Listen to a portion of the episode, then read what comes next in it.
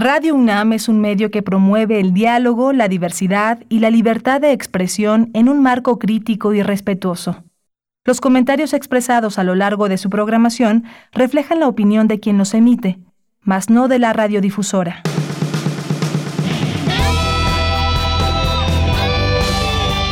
Prisma RU.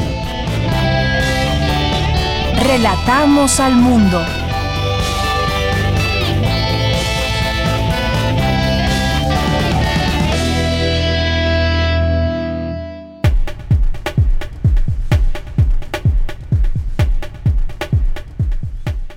Muy buenas tardes, qué gusto saludarles en este miércoles, la mitad de la semana.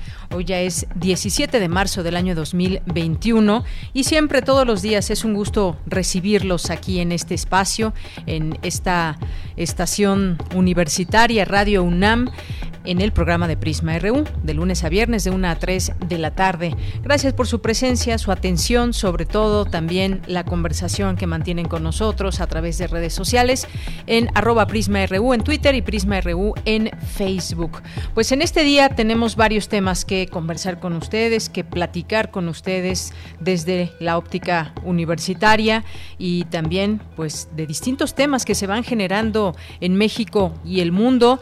Estamos en pleno campaña de vacunación alrededor del mundo. Hay países a los que no ha llegado una sola vacuna, otros tantos van más adelantados, otros esperando vacunas para poder para poder distribuirlas al interior de sus países. El número de personas también en cada nación es importante, la logística y la manera en cómo se pueden distribuir todas estas dosis y luego pues todo toda esta logística decía porque se requieren segundas dosis en determinado tiempo, así que pues en eso estamos de la pandemia en este momento en el mundo y seguiremos hablando de eso a lo largo de este espacio que ha sido una posibilidad para traer aquí distintas voces para hablarnos de vacunas, para hablarnos de medidas sanitarias y muchas otras cosas que han derivado de esta situación que actualmente vivimos. La parte emocional no hay que dejarla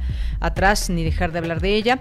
Bien, pues el día de hoy eh, y derivado justamente de esta pandemia que tuvimos, pues han pasado muchas cosas en el, en el mundo y en los distintos países con los temas de sus economías, por ejemplo. Y aquí en México, aquí en México eh, salió hace muy poco el libro El México que se avecina, los desafíos de la 4T, un libro coordinado por Julio Hernández y en el que participan una decena de periodistas que analizan el momento desde distintas perspectivas, qué pasa en el tema de la economía, eh, de la relación con los medios de comunicación, la salud, en fin, vamos a platicar de este tema el día de hoy con el periodista Arturo Rodríguez, que es parte es parte de, de, los periodistas que participan en este libro. Él, pues, es un periodista que trabaja en Semanario Proceso. Estará aquí con nosotros, no se lo pierdan, no se lo pierdan. Eh, va a estar muy interesante, son datos eh, que se arrojan en este libro, muy interesantes, y para reflexionar sobre todo en algunos temas en particular, qué está pasando en México y qué se avecina para nuestro país. Y vamos a platicar también sobre un tema importante que tiene que ver con las afores. Si usted ha sido una de las personas que desafortunadamente ha tenido que retirar su ahorro porque se quedó sin empleo o porque requirió hacer uso de ese dinero, pues vamos a, platicar cómo, cómo se puede eh, acceder de nueva cuenta al, al ahorro, cómo poder volver a ahorrar en una situación tan eh, difícil para muchas personas en el país. Vamos a hablar de esto con la maestra Berenice Ramírez López, que es investigadora del Instituto de, del Instituto de Investigaciones Económicas en la descripción de Desarrollo y Políticas Públicas. Ya en nuestra segunda hora vamos a hablar de un tema internacional. Aquí le dimos seguimiento desde un primer momento este golpe de Estado allá en Myanmar y cuando pues hablábamos de esto se, se preveía que pudieran continuar las protestas luego de este golpe de Estado, pero también se preveía que pudieran ser cada vez más fuertes las represiones en torno a las manifestaciones y así ha sido. Hasta el día de hoy hay al menos 138 personas que han muerto desde el pasado 1 de febrero en estas protestas en, eh, en Myanmar. Así que no se pierda también esta, esta conversación que tendremos con la maestra Natalia Rivera. Y bueno, pues hoy es miércoles, miércoles de ciencia, miércoles de sustenta. También tendremos información de cultura, información internacional universitaria, por supuesto. Recuerden que la UNAM continúa con distintos eventos virtuales y aquí seguimos para informarles lo que sucede desde nuestra universidad. Y saludos allá en cabina a Socorro Montes en los controles técnicos, a Daniel Olivares en la producción, a Denis Licea en la asistencia. Aquí les saludan los micrófonos de Yanira Morán. Bienvenidos sean todos ustedes y desde aquí relatamos al mundo. Relatamos al mundo. Relatamos al mundo.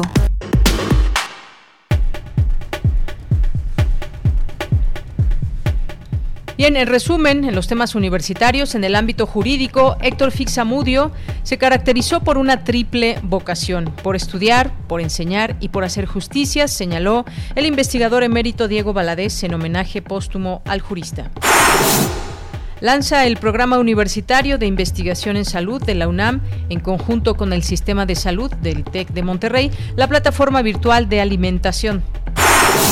A nivel mundial, cada año aproximadamente un millón de personas fallecen por suicidio, esto es 16 por cada 100.000 habitantes, expresó investigador.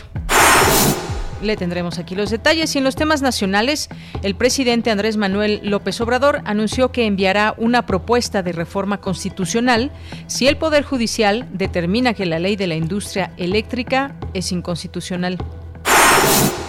Durante la conferencia matutina de este miércoles se reveló que el gobierno federal y de los estados, así como instancias privadas, han invertido 27.875 millones de pesos para la reconstrucción de afectaciones por los sismos de septiembre de 2017 y febrero de 2018. El titular de la Unidad de Inteligencia Financiera, Santiago Nieto Castillo, y el procurador fiscal Carlos Romero Aranda comparecerán ante la Cámara de Diputados en el desahogo de su testimonio en el proceso de desafuero que se le sigue al gobernador de Tamaulipas, Francisco García Cabeza de Vaca. La Secretaría de Educación Pública, a través de la Dirección General de Materiales Educativos y la Comisión Nacional de Libros de Texto Gratuitos, inició la distribución de 164 millones de libros que serán utilizados por estudiantes durante el próximo ciclo escolar 2021-2022. Y queda la pregunta, y muy ansiada por muchos estudiantes, ¿regresarán a clases presenciales? Ya hoy regresó una escuela en Campeche, como se había ya adelantado en algunos sitios, podrían regresar a clases después de Semana Santa. Estamos hablando del caso de eh, Campeche, por ejemplo, que tiene semáforo verde. Una vez que estén los semáforos en verde en distintos estados, solamente así se podrá regresar a clases presenciales.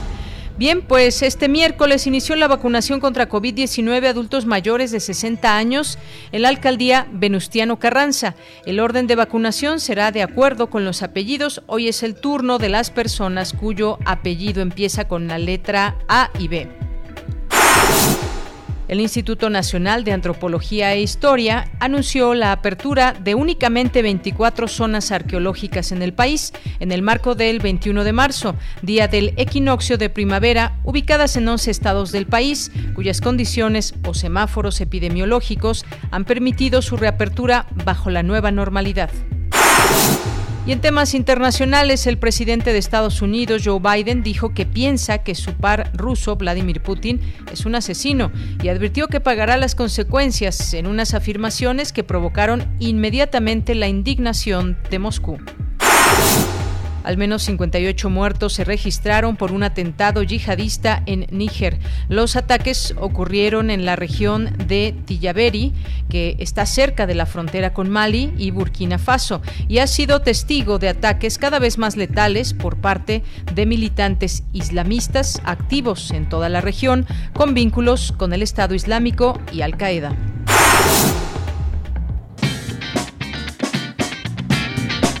Hoy en la UNAM, ¿qué hacer y a dónde ir? La Filmoteca de la UNAM abre la convocatoria del curso en línea Historia a través del cine, 500 años de la caída de Tenochtitlan, donde se analizará la representación cinematográfica de este acontecimiento histórico. Para mayores informes e inscripciones, ingresa al sitio oficial de la Filmoteca de la UNAM. El taller coreográfico de la UNAM ha renovado su contenido multimedia. Podrás disfrutar de nuevos tutoriales, videos, funciones de danza y entrevistas. Este material lo podrás encontrar en el canal de YouTube del Taller Coreográfico de la UNAM. No te puedes perder el capítulo 6 del especial El Colegio Nacional, Los Secretos de Teotihuacán.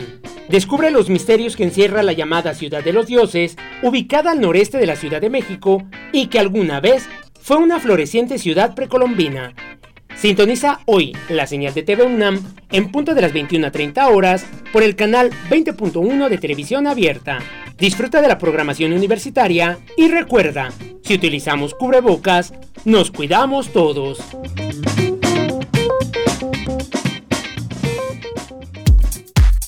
Prisma RU. Relatamos al mundo.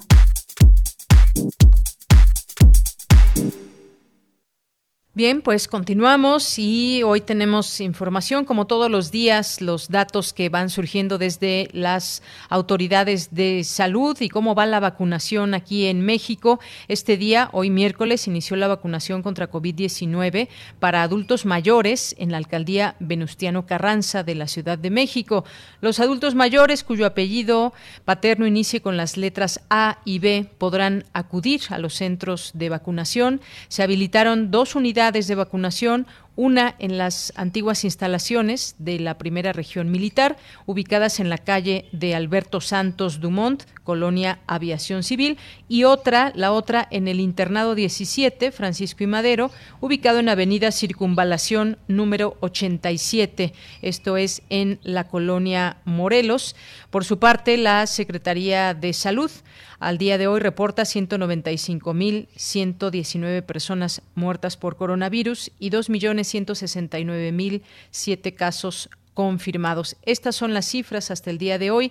La vacunación continúa en el país y en este día ha comenzado en esta alcaldía aquí en la Ciudad de México. Faltan todavía varias, hay que guardar paciencia y calma para todas aquellas personas que están en esta espera. Se ha comenzado desde las alcaldías que tienen eh, de menor a mayor población de adultos mayores. Si sigue en ese sentido, pues tendríamos que saber en todo caso que la última sería eh, Iztapalapa. Hasta el día de hoy lo han hecho de esta manera. Vamos a ver si continúan con esta eh, manera de distribuir las vacunas y cómo es la llegada a cada una de las alcaldías. Continuamos. Campus RU.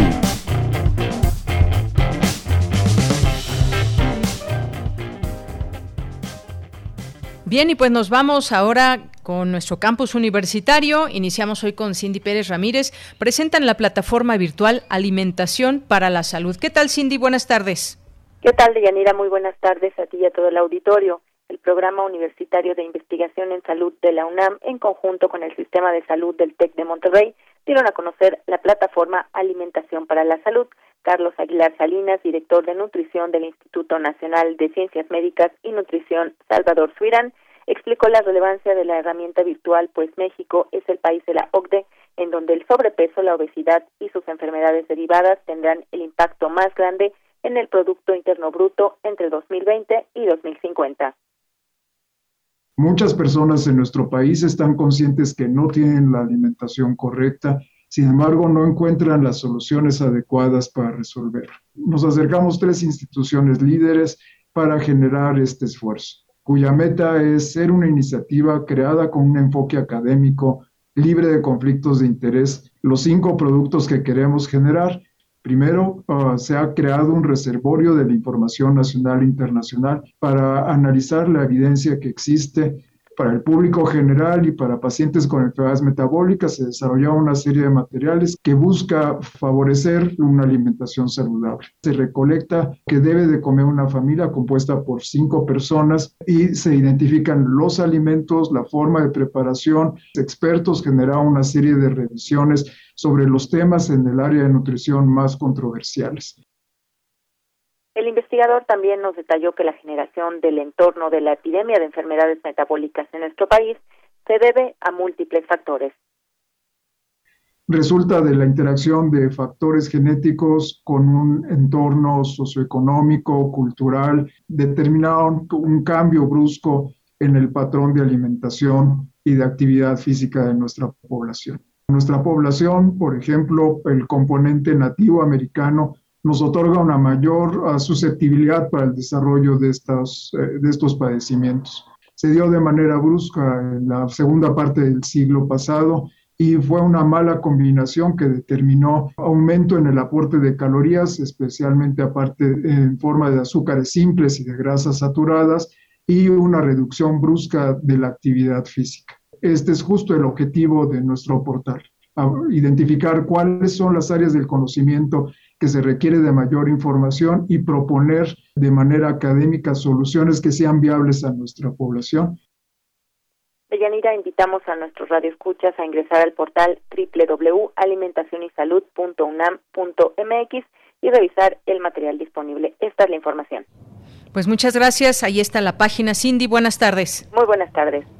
Bien, pues es importante, como aquí también hemos mencionado y hablado en muchas ocasiones de la importancia de la alimentación y conocer distintos aspectos ligados a ella. Ahí pueden entrar esta plataforma para que conozcan más de este tema. Nos vamos ahora con mi compañera Virginia Sánchez. Organiza la Facultad de Derecho homenaje póstumo al jurista Héctor Fix Zamudio. Y nos vamos contigo, Vicky. Muy buenas tardes. Hola, ¿qué tal, Deya? Muy buenas tardes a ti y al auditorio de Prisma RU. El prestigio y tradición de la Facultad de Derecho se cimenta en dos grandes pilares, la calidad de su planta académica y el éxito de sus egresados. Y Héctor Fix Amudio reúne ambas cualidades con especial trascendencia. Así lo señaló Raúl Contreras Bustamante, director de la Facultad de Derecho de la UNAM, al presidir el homenaje póstumo al doctor Fix Amudio. Escuchemos al director de Derecho.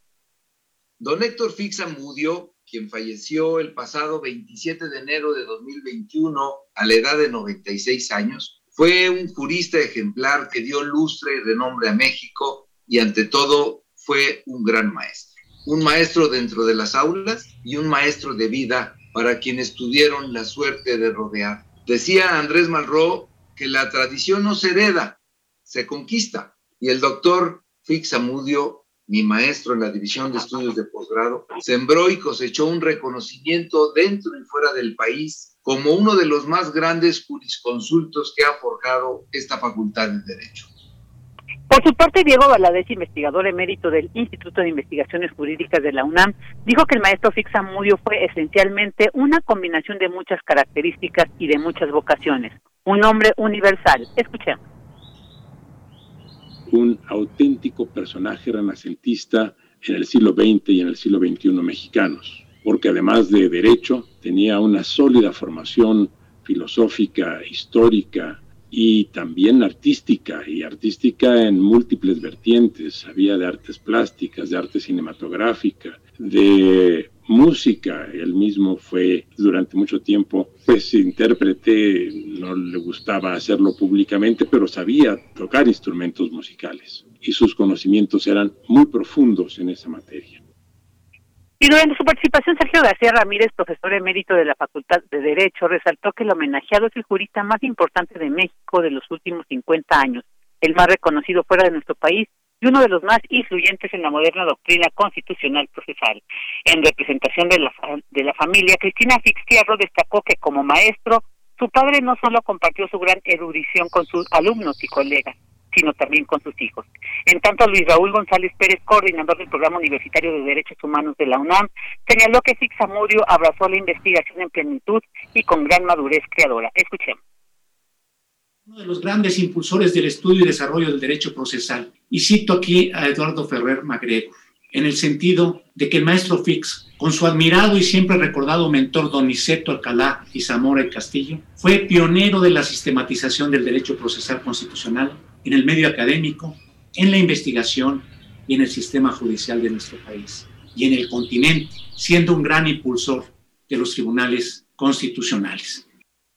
Y finalmente, Gerardo Gil Valdivia, secretario del Instituto Nacional de Administración Pública, señaló la vigencia del pensamiento de Héctor Fixamudio al dejar claro que la importancia del estudio y la investigación del derecho con rigor lógico y metodológico es la única solución a la compleja problemática que estamos enfrentando. De ella, este es el reporte sobre este homenaje póstumo al destacado jurista de la UNAM. Bien, Vicky, pues muchas gracias por toda esta información. Muy buenas tardes. Buenas tardes. Prisma RU. Relatamos al mundo. Queremos escuchar tu voz. Nuestro teléfono en cabina es 55 36 43 39. Bien, pues continuamos. Es la una de la tarde con 25 minutos y pues vamos a continuar ya eh, con nuestra primera charla de este día en el programa de Prisma RU y me acompaña, me acompaña ya vía telefónica Arturo Rodríguez, que es reportero del semanario Proceso, es comentarista en, Grupo Fórmula, es podcaster también. Y bueno, pues está con nosotros el día de hoy porque es parte de eh, los periodistas que escriben en el México que se avecina, los desafíos de la 4T. Arturo, ¿cómo estás? Bienvenido, muy buenas tardes. ¿Me escuchas, Arturo? te escucho perfectamente. ¿Qué tal, Arturo? ¿Cómo estás? Buenos, buenas tardes. Con el gusto de saludarte, Yanira, como siempre, es un honor estar en tu espacio. Pues muchas gracias, eh, Arturo. Me da mucho gusto saludarte. Y pues rápidamente en contexto pongo el libro, eh, luego de lo que hemos vivido desde el pasado eh, año 2019 bueno, pues ya, ya el año antepasado, lo que surgió desde Wuhan y que pues rápidamente se propagó al mundo y pues este virus que afecta no solamente la salud, sino también la economía, la educación y muchas otras cosas, trastoca nuestra vida. Y entonces uno se pregunta qué viene para el mundo y específicamente pues qué viene para México. Así que este título, El México que se avecina, los desafíos de la 4T, tiene que ver con todo eso, esas reflexiones que se hacen desde el periodismo con varios temas. Y bueno, pues voy a comenzar en principio con este, con este tema que tú abordas en el libro y el título de tu texto se llama Corrupción, estigma y uso político. Me gustaría que nos platiques un poco de él porque te centras... Eh, pues evidentemente en el tema de la corrupción y qué se ha hecho desde la cuarta transformación y qué crees que se avecina en este sentido. Bueno, yo creo que podríamos sintetizar este ensayo periodístico en eh, la afirmación de que hay un cambio que se ha operado a nivel cultural en buena medida reforzado por el discurso presidencial de eh, que tiene que ver con la condena generalizada a los actos de corrupción en el servicio público, pero por otra parte una eh, pues digamos eh, inopera, inoperancia o inoperatividad de los eh, esquemas de justicia que permitan erradicar la impunidad y que en los casos de alto perfil que hemos conocido en estos dos años, poco más de dos años, eh, observamos que existe un uso político de la corrupción y sin que ésta implique resultados concretos. Bien, esto en principio. Y al leer eh, tu ensayo, Arturo, pues podemos ver nombres como el de Alonso Ancira, Emilio Lozoya, Juan Collado, eh, hay que recordar, acusado de lavado de dinero, eh, pues este tema también, eh, aquí lo mencionas, de Andorra, está también el caso de Rosario Robles, está también el nombre de Tomás Herón de Lucio, entre algunos otros. Y hablas de estos casos que sin duda pues están ligados a un tema de corrupción y justamente lo que decías, a la vez también, pues más allá del impacto mediático que pueda tener el seguimiento y todas estas carpetas abiertas ligadas a temas de corrupción con funcionarios de administraciones pasadas. Todavía no hay, digamos, eh, casos en donde ya existan eh, sentencias eh, claras, incluso, pues, por ejemplo, recuerdas muy bien este caso de Lozoya, que una vez que llegó a México, pues no pisó la cárcel, se le concedieron algunos beneficios con la promesa de colaborar con la Fiscalía eh, General de la República y así distintos casos. Es importante mencionarlo porque ¿cuáles son esos pasos que se están dando para terminar con la corrupción? Que por cierto también dices es una parte, eh, una de las palabras más pronunciadas del presidente. Sí, sí, sí, pues eh, diario en varias oportunidades la menciona. Mira, yo creo que hay, bueno, pues hay, hay un discurso que centra el accionar de esta administración, eh, la promesa de transformación en erradicar la corrupción. Y me parece que eh, eso pues se acompaña de estos casos de alto impacto que hasta este momento pues eh, no están concluidos y por lo tanto no podríamos decir que hay una pues definitiva eh, terminación eh, en eh, pues actos de justicia.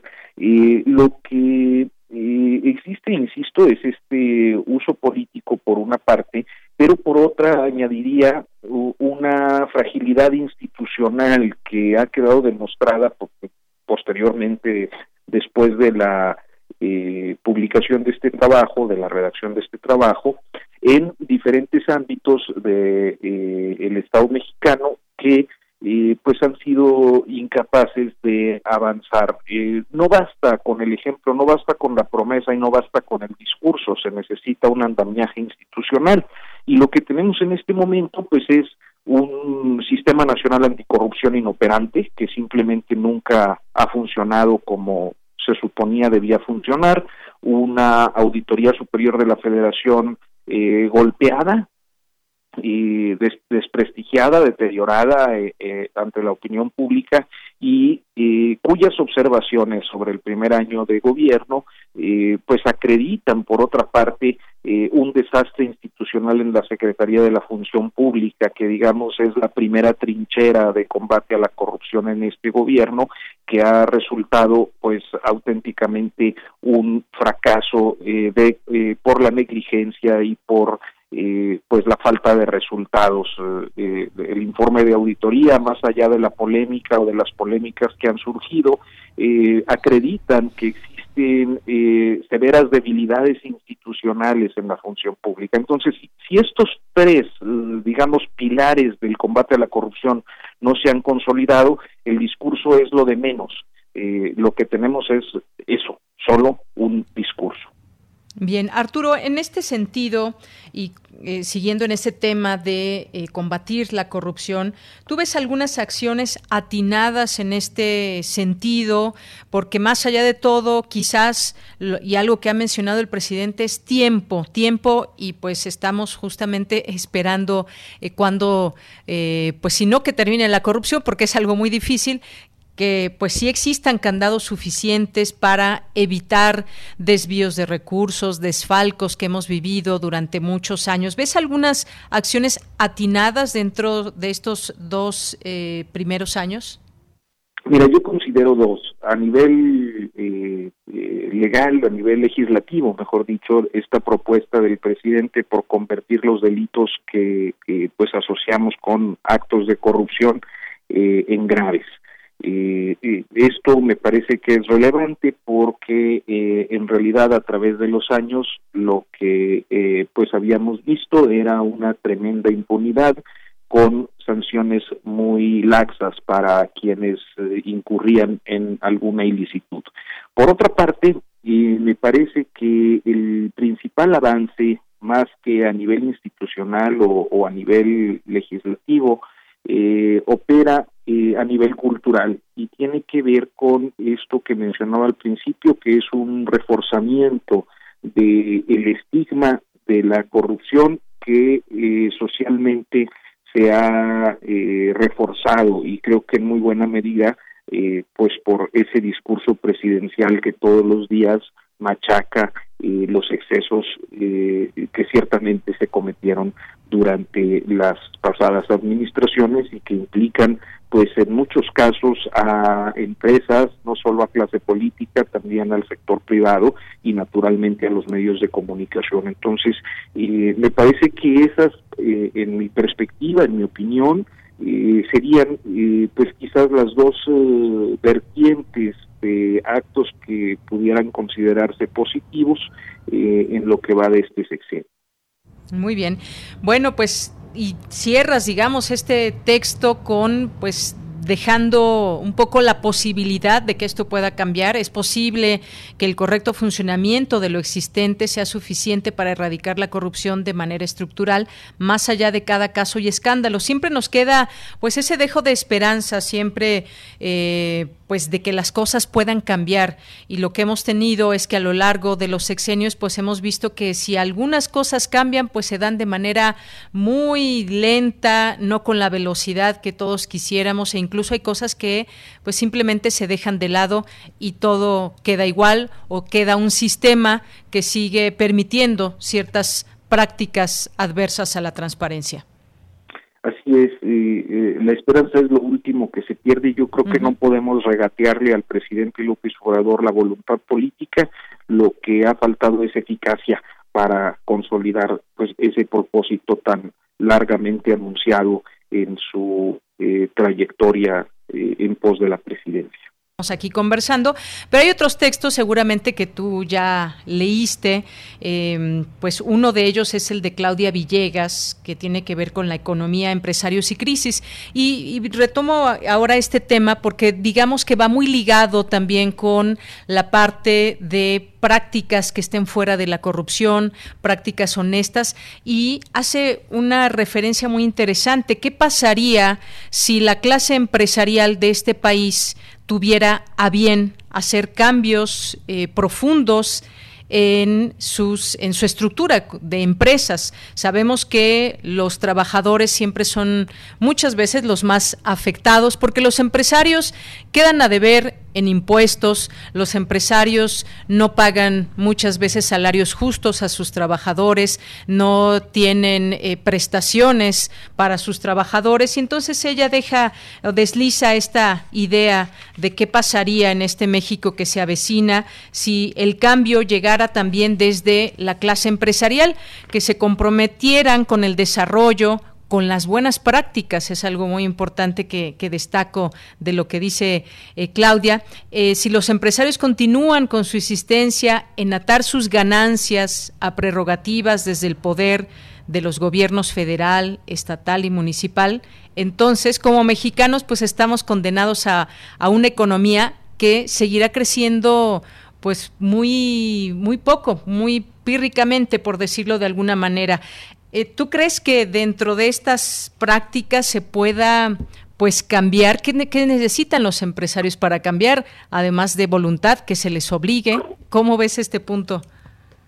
Pues mira, me parece que efectivamente Claudia da en un, eh, aspecto eh, fundamental porque eh, efectivamente en este país yo creo que las grandes fortunas, si revisamos caso por caso, digamos a los 20 que suelen aparecer en la lista de millonarios del mundo de, Forbes, eh, estos 20 mexicanos o 22, no sé cuántos hayan salido en la edición más reciente, y podemos encontrar que la mayoría eh, están inmersos en negocios al amparo del poder y que naturalmente eso ha mantenido eh, un esquema de control de unas cuantas familias y de unos cuantos grupos que eh, ha imposibilitado que emprendedores y, gente eh, que se dedica a, la, a la, empresa en, ámbitos no relacionados vea limitadas sus oportunidades competitivas. Eso como un primer acercamiento. Yo creo que efectivamente hay un, un esquema de corrupción que se ha operado a través de la historia de este país que eh, mantiene esta asociación de gran empresa con, con eh, el Estado mexicano y que en la medida en la que los grandes capitalistas mexicanos no cambien el chip, pues vamos a, mantener eh, ahora sí que los esquemas de corrupción, de la gran corrupción, no, no de las minucias que muchas veces son las que aparecen o han aparecido en, en la discusión pública sino de esos grandes negocios a partir de los que se han amasado las enormes fortunas que los llevan a convertirse en los millonarios del mundo, pues a costa de el esfuerzo de millones de mexicanos. Claro, y esta dualidad que no cesa, eh, que es esta relación entre empresarios y los distintos órdenes de gobierno para pues entablar distintos acuerdos, muchas veces o la mayoría de ellas poco transparentes y pues ese tema quizás muy trillado pero muy importante de por qué se condonan tantos impuestos a los empresarios. Bueno, pues quise destacar esta parte de Claudia Villegas que me pareció muy interesante. Dice que los empresarios que necesitamos son aquellos que dejan de mirar desde las alturas dos Méxicos divididos y lastimados y que tienen mucho que hacer. Yo recomiendo también mucho este texto y, todos los demás. Es, como sabemos, el coordinador de este libro es eh, Julio Hernández, astillero y que pues conjunta todas estas, estas voces, él hace la parte introductoria a este libro, pero están otros textos como el de Elisa Lanís, que habla de, de educación y cultura política, también distintas reflexiones en torno a este tema y también ligados a casos de corrupción con el, eh, pues las personas visibles de los temas eh, educativos en México y cómo se han ligado muchas veces con eh, los gobiernos en turno. Sale a relucir el nombre del Baester Gordillo, por ejemplo. Está el texto de Álvaro Delgado, Los monstruos del cambio de régimen, por ejemplo, y que pues se pregunta en parte de su texto Álvaro cómo llega López Obrador al inicio del proceso electoral de medio sexenio que será una evaluación a su gobierno. ¿Cómo ves que vienen las cosas electoralmente hablando para el partido en el poder, Arturo? Bueno, yo creo que en muy buena medida eh, el, eh, la popularidad y la aprobación de la que goza el presidente López Obrador va a jalar la opción eh, que pues representa, digamos que a los partidos que él suele llamar eh, el movimiento que respalda la cuarta transformación.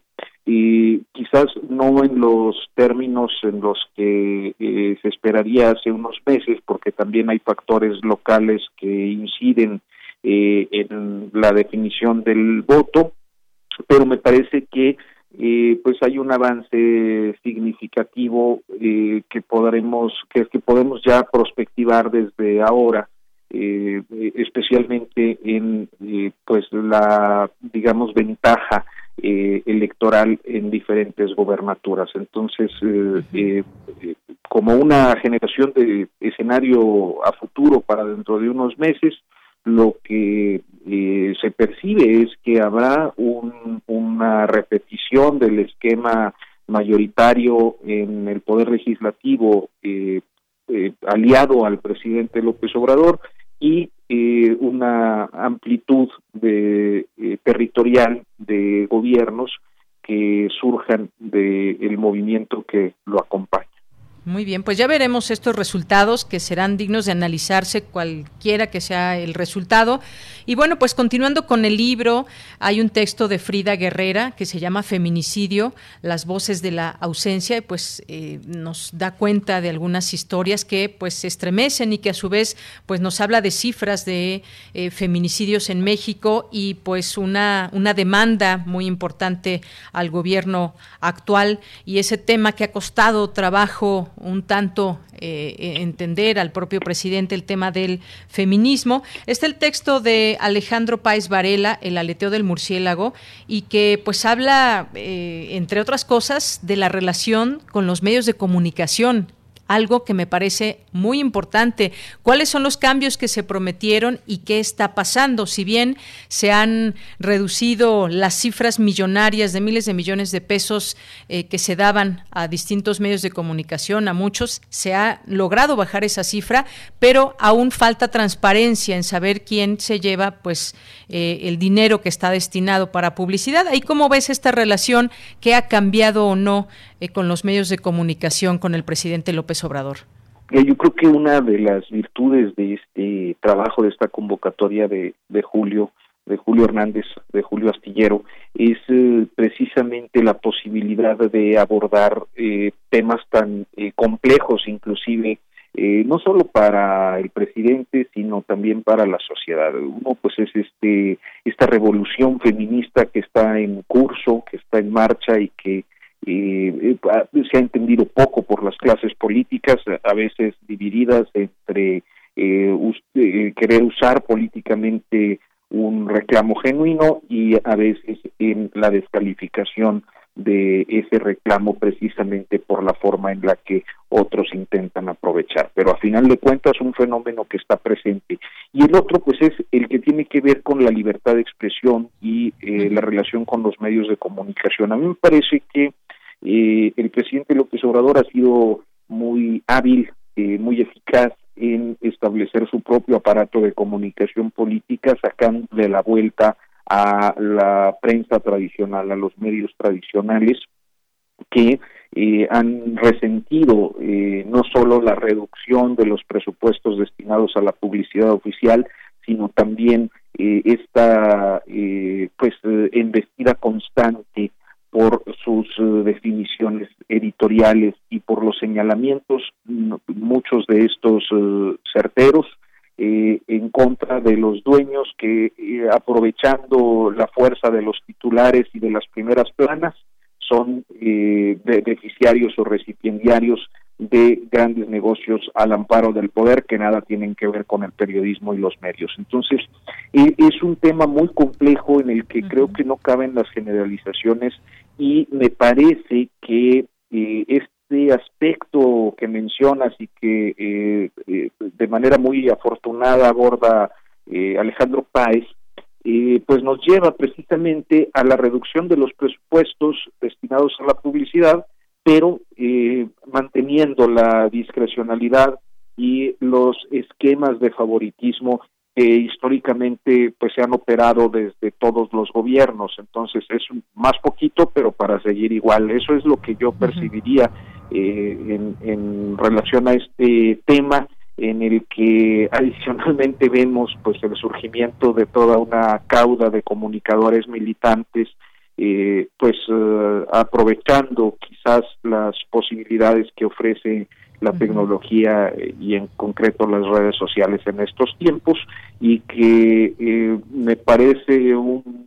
exceso eh, que desde el poder se les asigne una notoriedad y una etiqueta de verdaderos periodistas cuando en realidad pues el presidente como todos los presidentes del pasado lo que buscan es porristas Bien, Arturo, pues siempre nos falta tiempo para seguir platicando de tantos eh, eh, temas y justamente esto que decías de, Alejandro Páez Varela, que trae a colación una pregunta de Carlos Pozos, conocido como Lord Molécula, y que así lo plantea en, su libro, que y además Carlos Pozos preguntó en alguna mañanera al presidente, ¿y por qué no acabar con la publicidad gubernamental a todos los medios? Y de ahí pues empieza a hacer una serie de reflexiones Alejandro Páez Varela. Pues muchas gracias Arturo Rodríguez por estar con nosotros nosotros aquí en Prisma RU.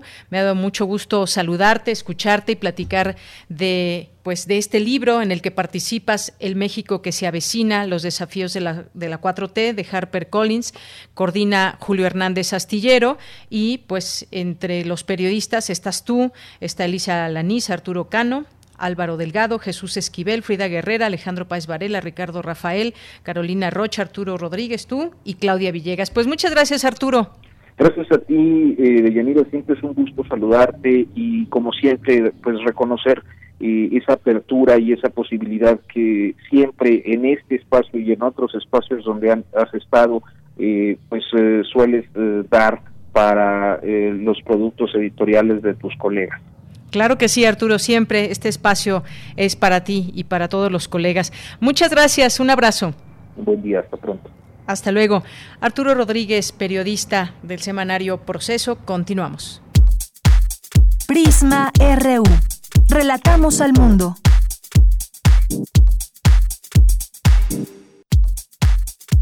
Tu opinión es muy importante. Escríbenos al correo electrónico prisma.radiounam@gmail.com. Una de la tarde con 48 minutos. Cambiemos de tema. Por la pandemia, 1.7 millones de personas usaron sus ahorros de la FORE desde que comenzó esta crisis económica. Eh, trabajadores mexicanos se han visto en esta necesidad de recurrir a su ahorro pensionario. Esto a consecuencia de haberse quedado sin empleo o no conseguirlo. Es lo que dan cuenta ya los datos oficiales. Según cifras de la Comisión Nacional de Sistema de Ahorro para el Retiro, el CONSAR, la, eh, de mayo de 2020 a febrero de 2021, los mexicanos afectados han retirado de su administradora de fondos para el retiro 18.120 millones de pesos, lo que ha provocado una disminución en el dinero que tendrán en su vejez. Hablemos de este tema, ya está en la línea telefónica la maestra Berenice Ramírez López, investigadora del Instituto de Investigaciones Económicas, en la descripción de Desarrollo y Políticas Públicas. Maestra Berenice, bienvenida, buenas tardes. Muy buenas tardes, Deyanira, gusto en saludar al público de Radio UNAM. Igualmente la saludamos con mucho gusto. Maestra, ¿qué se desprende de esta situación? Si bien la pandemia llegó a México en marzo del año pasado, los primeros retiros por desempleo que provocó eh, se registraron a partir de mayo. Eh, pues, ¿cómo ve esta situación? ¿Qué implica tanto para los ahorradores como para las empresas donde tenían su dinero? Mira, en primer lugar, eh, tenemos que reconocer que es una crisis inusitada en el sentido de un paro casi completo de la economía y esto se va expresando en manifestaciones como las tasas de empleo eh, y directamente con la pregunta que me haces del retiro eh, por eh, desempleo. Hay varios elementos que hay que situar. Mira, llama la atención que la tasa de desocupación en enero de 2021 se sitúa en 4.5%. Eh, ha, ha disminuido porque en junio del 2020 estábamos en 5.3 y la tasa más alta que hemos tenido en los últimos años se registró en septiembre de 2009 donde la tasa de desempleo era del 6%. Esto lo quiero situar porque siempre es bueno hablar del contexto. O sea, estamos viendo una radiografía de lo que está pasando, pero hay que mirar eh, cómo se ha movido el empleo y el desempleo en los últimos años. Ahora, por otro lado, en relación a, a los retiros que se vienen haciendo, sí, hay un aumento en enero y febrero, pero no ha sido el más alto. Los retiros por desempleo se dieron en octubre de 2020 y empezaron a crecer de julio a octubre de, de, 2020 estos, estos retiros. Si nosotros medimos enero de 2020 a febrero de 2021, se han retirado 23.5 millones de estos ahorros. Eh, el, el retiro de, de enero-febrero de 2020 significó 2.504 millones y en eh, 2021 3.270, ¿no? Entonces, bueno, ¿qué significa esto? Está reflejando la necesidad que tienen los trabajadores por contar con un recurso y cuando se transforma en el ámbito de la discusión que las pensiones dejan de ser parte de la seguridad social para transformarse en pensiones referidas a una cuenta de ahorro, pues necesariamente la reacción del trabajador es decir, ahí tengo un ahorro y tengo la posibilidad de hacer un retiro, ¿sí? Entonces lo están retirando, aunque esto signifique que disminuyen sus semanas de cotización y si eh, ya había problemas para que lograran eh, las semanas de cotización que requiere eh, la ley y aunque se disminuya para 2021 a 750 semanas, esto nos está hablando de estos tres elementos, falta de empleo, falta de ingreso y un sistema de pensiones que no responde a esta realidad. Así es, maestra. Eh, pues sin duda esto, esto afecta a la persona que está ahorrando, que tenga que retirar su dinero. ¿Qué, se puede recomendar en estos eh, casos? Hay personas que quizás ya al día de hoy hayan logrado un empleo, eh, quizás sea más fácil para ellos poder ir recuperando su ahorro, eso depende si, si, les da el salario para eso, pero ¿qué pasa con quienes eh, se siguen atrasando? Es, digamos, algo preocupante cuando sabemos que pues va a llegar el día de mañana en que necesitemos recursos y que ya pues quizás ese supuesto ahorro que o ese objetivo que teníamos pues se ha visto afectado sobre todo en este en este año pasado 2020 ese año yo creo que va a ser siempre recordado por toda esta afectación económica. Eh, qué le puede decir o qué se le recomienda en este caso a los trabajadores eh, al, haber hecho el recuento es para señalar que no es un problema, se, se hace evidente en el 2020, pero se viene manifestando desde el 2005, 2009, los retiros. Esos retiros han venido creciendo y tuvimos eh, en el, año con mayor número, monto de retiros fue en 2015, que llegaron a un millón novecientos dos mil. Entonces, eh, tiene que ver con la dinámica salarial que tiene el país y esta posibilidad que tienen los trabajadores de hacer ese retiro por desempleo. Ahora, cuando uno ve el promedio de lo que pueden retirar, nos está hablando nuevamente de los bajos salarios. Lo que se retiran como promedio en monto son 10.703 pesos que se registró en el 2020 y en enero ha sido de 11.500, ¿sí? El monto del retiro que pueden hacer los trabajadores. Entonces, si, si necesita, si ya tienen en este momento empleo, entonces tienen que regresar ese monto que eh, obtuvieron para que puedan eh, lograr las semanas de cotización que perdieron. Y, y, quiero ser muy insistente porque necesitamos no solamente pensar en este momento del retiro y de lo que significa y lo que expresan las afores porque están perdiendo ese recurso. La discusión es más de fondo. La discusión es que el sistema de pensiones como está construido no da para más. Incluso en el caso chileno ya llevan tres retiros en lo que va del 2020 y ya hay trabajadores que dicen ya no que, retiro si ya no tengo nada en mi cuenta entonces esa situación se puede eh, mantener. Ahora aquí llama la atención que ha venido disminuyendo. Decía en el pico más alto fue en octubre y ha venido disminuyendo en los últimos meses. Evidentemente que el representante de CONSAR saca nuevamente la noticia porque si comparas enero febrero de 2020 con enero y febrero de 2021 pues sí hubo un aumento pero eh, en relación a cómo venía desarrollándose en el durante 2020 hay una disminución sí entonces si hay una mayor creación de empleo pues eso es lo, un, un, un, elemento importante. Ahora se sigue creando empleo eh, eh, con, con ritmos muy bajos porque en enero solamente se crearon 47 mil plazas formales. Eh, seguimos viendo que crece el empleo informal, ¿no? Es el primero que regresa, que no tiene acceso a la seguridad social, que no está aportando, y entonces por eso se tiene que seguir haciendo énfasis en lo que se ha venido haciendo en los últimos meses sobre, sobre la eliminación del outsourcing porque es la única manera de que crezcan los empleos formales y que la gente pueda contar con un recurso para eh, cotizar y a lo largo de, su vida eh, pensionarse. Pero ahorita las personas están pensando en el presente. ¿Qué, ¿Qué, qué, puedo hacer si en este momento requiero un recurso? Pues recurrir a lo que tengo, la posibilidad de un retiro por desempleo. Claro, porque eso puede implicar que sea lo único que tiene alguien eh, pues para sobrevivir los siguientes eh, meses y esto pues evidentemente es una, una situación que se reporta y que va sumando, va sumando una cantidad en millones y millones de pesos y que pues bueno, depende mucho también de lo que venga en la situación económica y cómo se vayan reactivando poco a poco los empleos. ¿Algo con lo que se quiera despedir, maestra?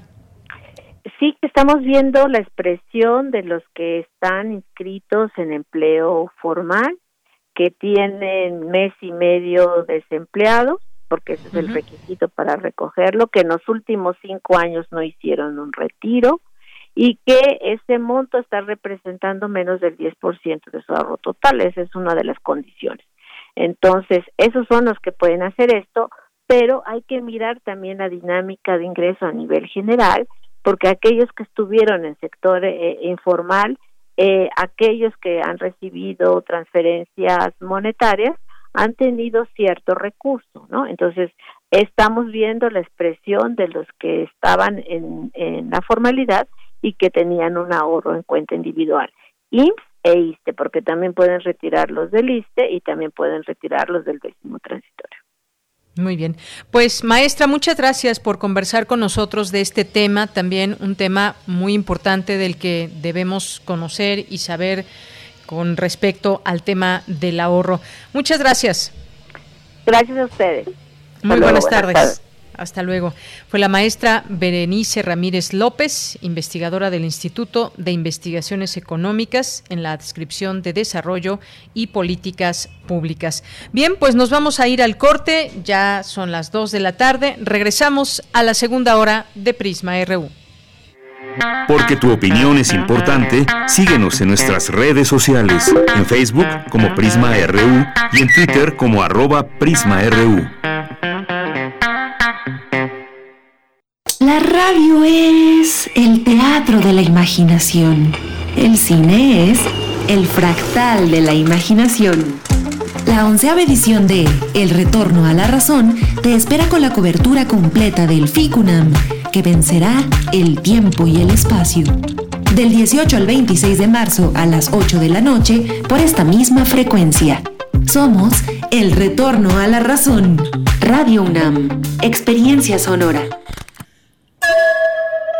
En esta época tan difícil que estamos viviendo, la música es un bálsamo para el espíritu. Soy Ana Lara y los invito a que escuchen la música que hacemos los compositores aún en el encierro en Hacia una nueva música todos los miércoles a las 18 horas, por supuesto, en Radio Una. Experiencia sonora.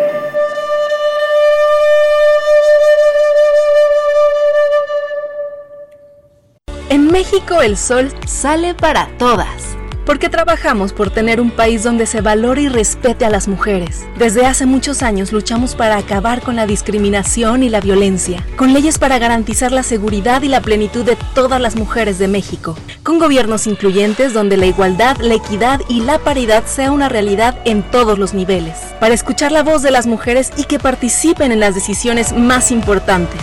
El sol sale para todas. PRD en 2018 ofrecimos transformar la basura en energía, permiso laboral para asistir a reuniones escolares, impartir educación contra el bullying y que las empresas permitan el trabajo en casa. Todas estas propuestas ya son ley. En el Partido Verde estamos trabajando nuevas propuestas para superar la crisis económica y de salud, para detener la violencia contra las mujeres y para vivir con más seguridad. Juntos podemos cambiar nuestra realidad. Partido Verde.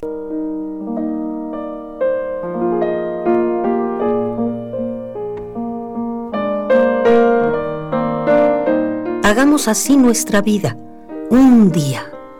Incientes, Lidia, voluntariamente, que hay noches antes y después de lo poco que duramos. Fernando Pessoa Radio UNAM, Experiencia Sonora. Hacer campaña con responsabilidad y respeto por las normas sanitarias. A los medios nos toca difundir información veraz. A quienes votamos nos toca analizar las propuestas. Al INE, a quienes estamos en las mesas de casilla y a las y los observadores electorales nos toca organizar y vigilar las elecciones. Y a ti te toca salir a votar cuidándote y cuidando de todas y todos. Las elecciones las hacemos todas y todos. El 6 de junio el voto sale y vale. Contamos todas, contamos todos. INE. ¿Dónde la dejé? Justo ahora que son las elecciones más grandes de la historia y que como la mayoría decidí salir a votar. ¿Dónde la dejé? ¿Ma? Ah, hija, extravié mi INE y no sé qué hacer. Tranquila, aún estás a tiempo de sacar una reimpresión idéntica. Es muy sencillo. Puedes hacerlo hasta el 25 de mayo. ¡Qué alivio! ¡Mi cubrebocas! ¿Ma? Voy por mi reimpresión y el 6 de junio voto. Tienes hasta el 25 de mayo. El 6 de junio, el voto sale y vale. INE. Alrededor de un tema siempre habrá muchas cosas que decir. Quizá haya tantos puntos de vista como personas en el mundo. Únete a la revista de la universidad donde convergen las ideas. Jueves a las 16 horas, después del corte informativo. Disentir para comprender. Radio UNAM, Experiencia Sonora. Queremos escuchar tu voz. Nuestro teléfono en cabina es 55 36 43 39.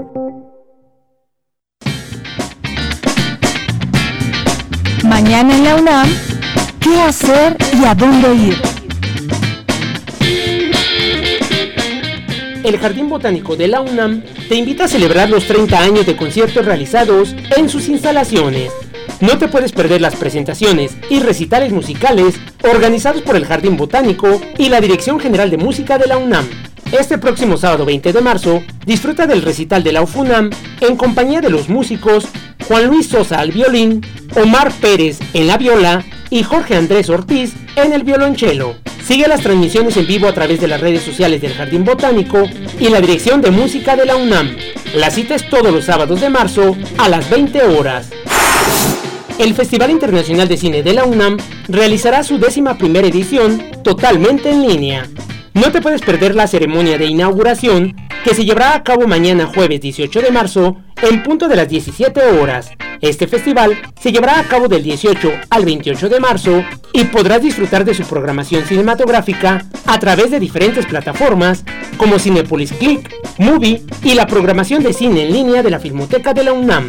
Para mayores informes puedes consultar las redes sociales del Festival Internacional de Cine de la UNAM o el sitio oficial ficunam.unam.mx. El taller coreográfico de la UNAM te invita a su habitual función dominical con montajes de la maestra Gloria Contreras. Al finalizar la función, no te puedes perder un conversatorio con exintegrantes del taller coreográfico de la UNAM. La cita es el próximo domingo 21 de marzo, en punto de las 12.30 del día, a través de la cuenta oficial de Facebook del taller coreográfico de la UNAM. Disfruta de la danza universitaria y recuerda, no bajemos la guardia frente a la COVID-19. Lávate las manos constantemente con agua y jabón durante 20 segundos. Para Prisma RU, Daniel Olivares Aranda. Estamos de regreso, son las 2 de la tarde con 6 minutos. Gracias por continuar en estas frecuencias de Radio UNAM, 860 de AM y 96.1 de FM. Saludos a quienes nos escuchan en www.radio.unam.mx. Gracias por estar con nosotros y hacerse presentes en nuestras redes sociales, arroba PrismaRU en Twitter y PrismaRU en Facebook. Y gracias a mis compañeros que siguen allá en cabina, haciendo posible esa transmisión. Allá en Adolfo Prieto, número 133, en la colonia del Valle, instalaciones de Radio UNAM. A Socorro Montes en los controles técnicos, Daniel Olivares en la producción, Denis Licea en la asistencia. Aquí les saluda Deyanira Morán. Bien, pues tenemos una invitación que hacerles. Nuestros amigos del Viva Flamenco eh, presentan A la Sombra del Naranjo el próximo 20 de marzo. Una función en línea eh, una función en línea y bueno, pues para mayores detalles, si a ustedes les gusta el flamenco, porque es todo un, un, eh, grupo, un gran equipo de, eh, pues de bailarines, de músicos que estarán a, través, a través de esta posibilidad de eh, de verlos en una función en línea, a la sombra del naranjo se llama, y pueden entrar a vivaflamenco.boletopolis.com. Han estado aquí pues buscándonos y aquí pues por supuesto hacemos esa invitación y que disfruten este evento. Mayor información, como les decía, vivaflamenco.boletopolis.com. Y pues vámonos a los saludos a todos ustedes que están aquí presentes en las redes sociales. Gracias por estar acompañando esta transmisión. Un saludo muy especial, muchas gracias a Pedro Cominic, que está por aquí en redes sociales y escuchándonos. Saludos, Pedro. Marco Fernández también, muchas gracias aquí atento. Iván Guerrero González, Mayra Elizondo, que nos manda una hermosa fotografía con un cielo maravilloso y pues de fondo se ve Ciudad Universitaria. Dice, hoy hace un año salimos de CEU, nos desalojaron con el mensaje velado de que una terrible amenaza venía. No tenía entonces idea de lo que sería este año. Envío un abrazo solidario a universitarias y universitarios con la seguridad de que juntos construiremos un mejor futuro. Que así sea, Mayra Elizondo. Te mandamos un abrazo desde aquí. Gracias por tus palabras. Mario Navarrete, también muchos saludos. Rebeca Vega, eh, Paz BCP, también nos dice aquí. Sí se antoja el libro. Saludos, don Arturo. Algún día regresaré a Convoy para escucharlo. Eh, Jorge Fra, también aquí presente. José Luis Sánchez nos dice.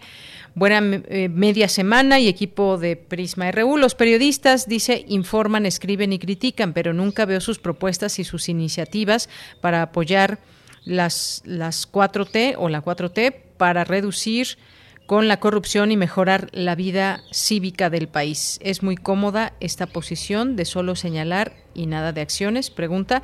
Gracias por el comentario. José Luis Sánchez.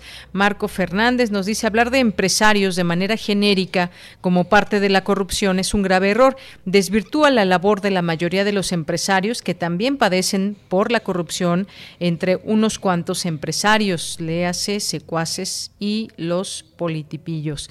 Gracias, Marco. Sí es injusto para aquellos para aquellos empresarios que sí llevan a cabo buenas prácticas, sería muy interesante que se conocieran quiénes son, qué empresas son, porque en muchas ocasiones, pues sí, se va desvirtuando y, a veces este genérico al decir los empresarios no apoyan a su país o los empresarios eh, explotan al trabajador, pues sí puede ser muy injusta para quienes llevan a cabo estas buenas acciones. Pero bueno, desafortunadamente sabemos, sabemos también lo que ha sucedido eh, durante muchos años y quizás estemos hablando, refiriéndonos a empresarios que tienen ganancias enormes, pero que pues no, no llevan eh, a cabo eh, prácticas que son justas o incluso honestas, como el hecho de pagar impuestos. Todos pagamos impuestos, por qué muchos empresarios no pagan impuestos.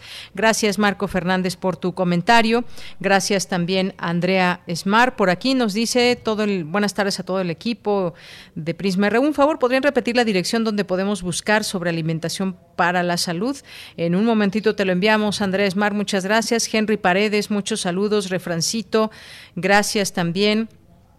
Eh, Gaby también dice, siempre un gusto escucharlos. Saludos a todo el equipo. Tengo esta noticia falsa por si desean comentarla porque está circulando en redes sociales y tiene que ver con eh, pues una página eh, que estaría ligada al sector salud y habla de un esquema de vacunación y bueno, pues solamente recordarles que a través de medios oficiales es como se va informando sobre los lugares donde se va a estar aplicando la vacuna y pues fácilmente, digo, podremos eh, saber cómo va esta, eh, esta campaña de vacunación y quiénes siguen en, en, cuanto a municipios, alcaldías aquí en la Ciudad de México, estados y demás.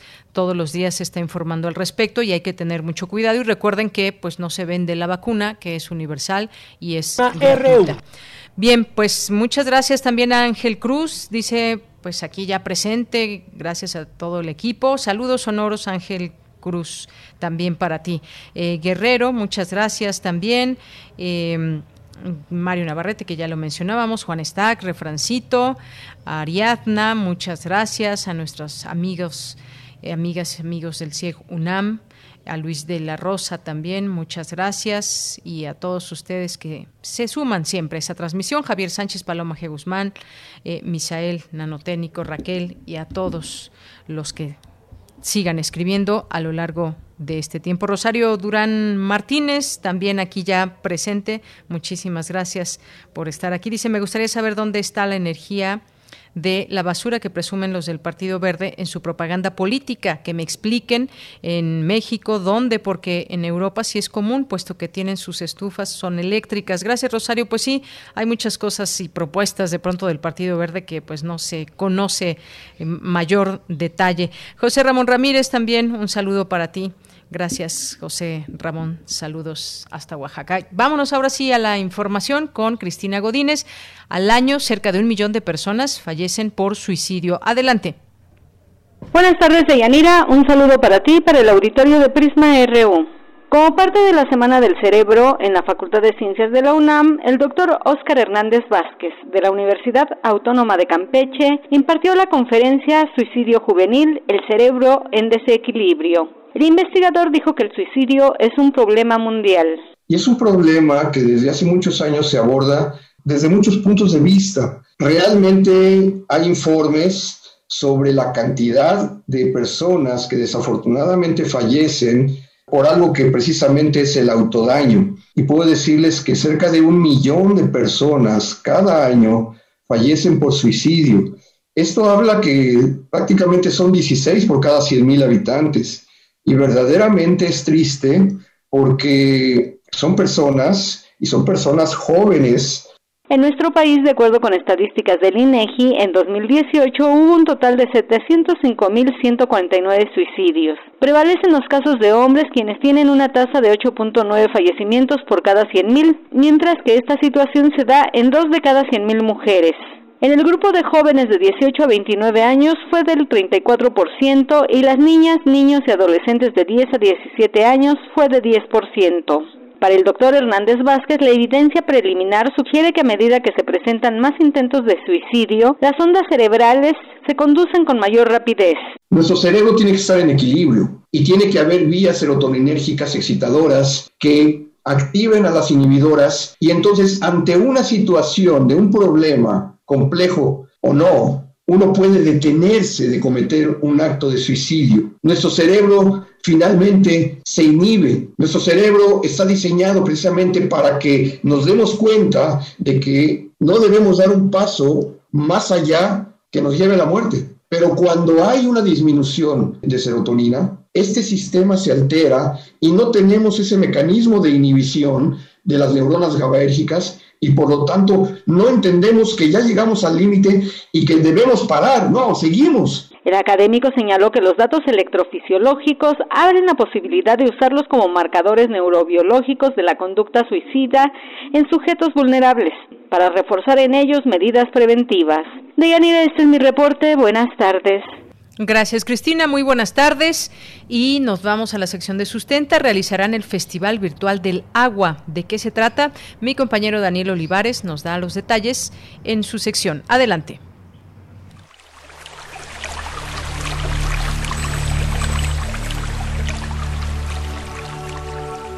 Sustenta, sustenta. Innovación universitaria en pro del medio ambiente.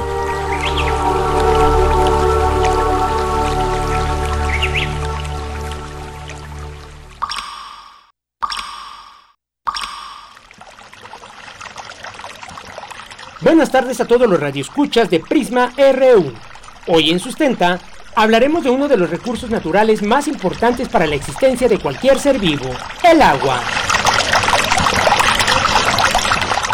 La Organización de las Naciones Unidas declaró en 1992 el 22 de marzo como Día Mundial del Agua para enfatizar la relevancia del vital líquido. A pesar de que todas las actividades sociales y económicas dependen en gran medida del abastecimiento de agua dulce y de su calidad, 2.200 millones de personas alrededor del mundo viven sin acceso al agua potable. Esta celebración tiene como objetivo principal concientizar acerca de la crisis mundial del agua y la necesidad de buscar acciones para cuidarla.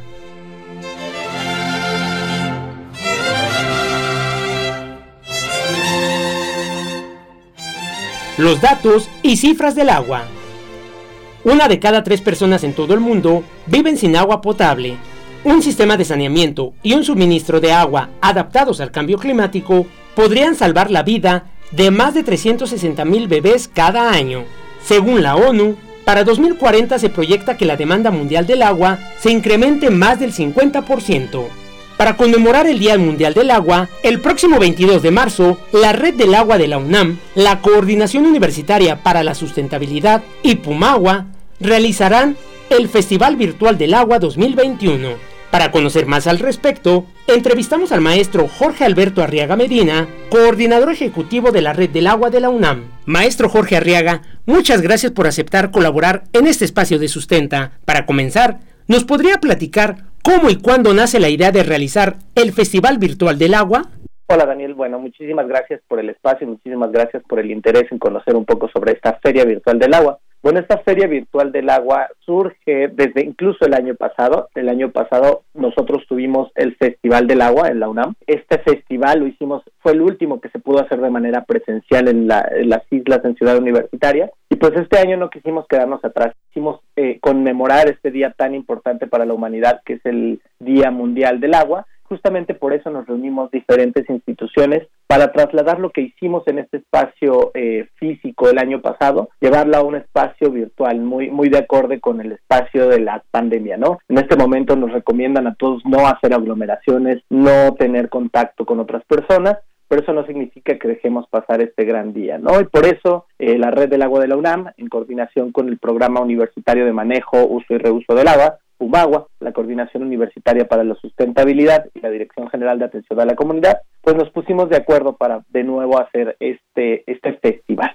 Cada año la Organización de las Naciones Unidas plantea un tema diferente para el Día Mundial del Agua. En esta ocasión será el valor del agua, con el propósito de reconocer sus valores y significados en distintos contextos, no solo el económico, sino el cultural y social. Por ejemplo, en el contexto de la pandemia, el agua significa vida o muerte. En las poblaciones que no se tiene acceso al vital líquido y por ende a un lavado adecuado de manos, aumenta la posibilidad de contagio de COVID-19.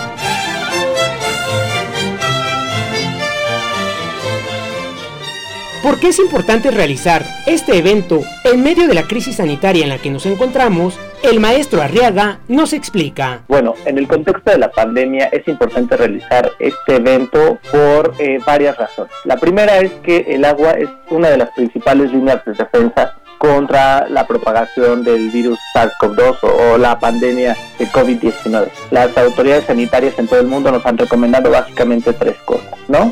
Uno es el uso de cubrebocas, otro es el distanciamiento social y muy importante es el lavado constante de manos. Entonces este lavado constante de manos pues sabemos que necesitamos el agua para llevarlo a cabo. Esto pues obviamente a nivel mundial ha tenido un efecto muy importante porque ha aumentado el consumo de agua. En México se calcula que entre un 30 y un 40%. ¿Y esto por qué? Porque obviamente está llevado por la pandemia, pero también porque no conocemos cómo hacer un uso responsable del agua en muchas, en, un contexto sobre todo casero, ¿no? Y desde ahí empieza. Entonces, ¿por qué queremos hacer este festival?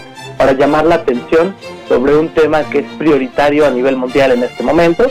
En el Festival Virtual del Agua se llevarán a cabo diferentes actividades en línea, como charlas, conferencias, conciertos, talleres de composta, cuidado del agua y producción de alimentos en casa con la participación de especialistas en el tema. Concientizar acerca del cuidado del agua es tarea de todos. Por ello, la Red del Agua, la Coordinación Universitaria para la Sustentabilidad y Pumagua, a través del maestro Jorge Arriaga, nos invitan a participar en el Festival Virtual del Agua. Bueno, quisiéramos hacerle una muy extensa invitación a todos sus radioescuchas a, acompañarnos a este Festival Virtual del Agua que vamos a celebrar el lunes 22 de marzo del 2021 de las 10 horas a las 17 horas en, a través de nuestras redes sociales, en particular en nuestro Facebook Live, de las instituciones que estamos organizando, que te recuerdo son la Red del Agua de la UNAM, Pumagua, la Coordinación Universitaria para la Sustentabilidad y la Dirección General de Atención a la Comunidad. En los Facebook Live de todas estas instituciones van a poder seguir nuestras actividades. También los invitamos a, conocer todas las actividades que vamos a tener en www.agua.unam.mx. Ahí podrán ver eh, todas las diferentes actividades, las charlas, los talleres, los conciertos, los horarios, para que sepan ustedes cuáles son los que les interesan y puedan planear eh, acompañarnos. Esperamos que todo el evento. Muchísimas gracias.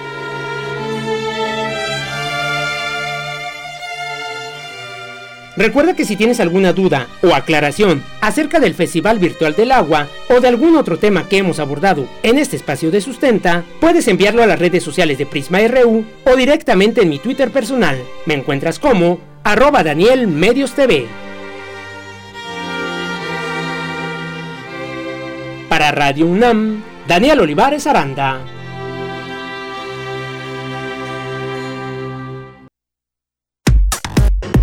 Relatamos al mundo. Relatamos al mundo. Bien, pues nos vamos a nuestra siguiente sección, las breves internacionales con Ruth Salazar. Internacional RU. Según la Organización Mundial de la Salud, los contagios de COVID-19 subieron un 10% en todo el mundo en la última semana, impulsados por los repuntes en América y Europa. El repunte coincide con la paralización temporal en más de una docena de países, en su mayoría europeos, de la inmunización con la vacuna desarrollada por AstraZeneca. Expertos de la Organización Mundial de la Salud dijeron que la vacuna anti-COVID de Johnson Johnson se recomienda incluso en los países donde circulan las variantes de coronavirus más contagiosas. La pandemia de COVID-19 provocó indirectamente un aumento de la mortalidad infantil en el sudeste asiático, donde en el año 2020 se registraron 228 mil decesos de niños más con la relación a 2019, afirmó un informe de la ONU difundido este miércoles. La Comisión Europea presentó su proyecto de certificado sanitario y acreditará que su titular ha sido vacunado contra la COVID-19. Ha pasado un examen de PCR con resultado negativo o es inmune al contagio. Los países que dependen del turismo esperan particularmente la instauración de este certificado digital verde. Hoy es el último día para votar en unas elecciones marcadas por la COVID-19 en los Países Bajos. Durante dos días, los votantes de grupos de riesgo han depositado sus papeletas en los 1.600 colegios electorales que se habían habilitado y se ha recogido el 12% de los votos. Un tribunal de Japón dictaminó que no reconocer el matrimonio entre personas del mismo sexo es inconstitucional. Japón es el último país del G7 que no reconoce las uniones entre personas del mismo sexo, una decisión aclamada como una victoria por los activistas de la igualdad de derechos. Porque tu opinión es importante, síguenos en nuestras redes sociales, en Facebook como Prisma RU y en Twitter como arroba PrismaRU. Dos de la tarde con 25 minutos. Vamos a a continuar con los temas internacionales y pues al menos 138 personas murieron desde el 1 de febrero en protestas contra el golpe de Estado en Birmania, según dio a conocer el día lunes pasado la ONU, que condenó la violenta represión contra manifestantes, entre ellos mujeres y niños. Esto incluye 38 personas a las que mataron tan solo hace un par de días, la mayoría de ellas en el área de eh, la Inc. Taller en Rangún, mientras que 18 personas murieron el sábado pasado. Y pues hablemos de este tema al que le hemos dado seguimiento. Es un, un lugar, un país donde hubo un golpe de Estado y donde las protestas continúan pese a esta represión que ya se está viviendo al principio pues estas manifestaciones pacíficas se les dio pues esa posibilidad a las a las personas de que se manifestaran pero pasan las semanas y las protestas continúan y también la represión. Ya está en la línea telefónica la maestra Natalia Rivera coordinadora del módulo sureste de Asia del Diplomado en Estudios sobre Asia del Programa Universitario de Estudios sobre Asia y África. Maestra, bienvenida, muy buenas tardes. ¿Qué tal? Buenas tardes a todo tu auditorio. Gracias, maestra. Pues como bien se adelantaba desde ocurrió este, que ocurrió este golpe de Estado, la represión podría llegar y subir de tono. Ha escalado la violencia y mientras tanto las protestas no cejan. ¿Cómo ir entendiendo este conflicto que no para? La gente sigue molesta. ¿Cómo se está amedrentando a un pueblo con la fuerza pública y a dónde lleva este conflicto? Mira, sí, es preocupante esta situación que se vive en Birmania porque definitivamente el origen de las protestas tiene que ver con este golpe de Estado que llevaron a cabo los militares hace aproximadamente un poquito más de un mes. Eh, este golpe militar eh, me suena mucho a la tradición que ya se vive en Birmania, porque la característica que tienen los gobiernos civiles es que son gobiernos que tienen una apertura, tienen constituciones democráticas, hay libertades para las personas, pero en muchas ocasiones a veces esto llega a generar una falta de acuerdos entre distintos partidos políticos y esta situación los militares la califican como una situación de inestabilidad. Entonces esto los ha llevado en el pasado y especialmente en este año a eh, pues llevar este golpe de estado en contra del gobierno que representa a Aung San Suu y otros líderes. Eh, pues como sabemos, pues esto llevó al encarcelamiento, otra vez el arresto domiciliario de Aung San Suu Kyi y pues este arresto pues suscitó toda una serie de levantamientos por parte de la población, levantamientos que ya llevan también un poco más de un mes y que han sido brutalmente eh, pues enfrentados por parte de la Junta Militar y por parte de la policía. Eh, las órdenes que tienen pues es de arrestar a todo aquel que participa en estos desórdenes y lo preocupante pues es el tono que han adquirido estas amenazas y estos castigos porque se ha dicho que todo aquel manifestante que se encuentre que de alguna manera se considera que está atentando contra la paz y la estabilidad de la, de la nación pues se le va a encarcelar de entre aproximadamente tres años, pero lo más grave es que se les va a dar la pena capital. Y esto es muy grave, porque eh, como hemos visto en el pasado, pues ha habido muertes indiscriminadas, como tú bien señalabas en tu nota, mueren eh, pues mujeres, mueren ancianos, mueren niños, y una, esta es una forma de amedrentar a la población. Esto es muy preocupante, sin duda alguna esto ha levantado las protestas por parte de distintos países, y sin duda alguna el Vaticano también es uno de ellos, que piden el, derrama, el, frenar el derramamiento de la sangre. Eh, es curioso ver también que los grupos religiosos que en, anteriormente tenían un respaldo hacia el gobierno, prácticamente le han dado la espalda. Nosotros vemos estas imágenes de esta monja de 45 años pidiéndole a los militares que no dispararan sobre la sociedad civil y también hemos visto los levantamientos de los monjes budistas que le han retirado todo su apoyo al gobierno. Esta es una situación muy preocupante. Como bien se señalaba, estamos hablando también en Birmania de una ley marcial que implica que en distintas ciudades pues la gente no puede salir, especialmente en Mandalay y en Rangún.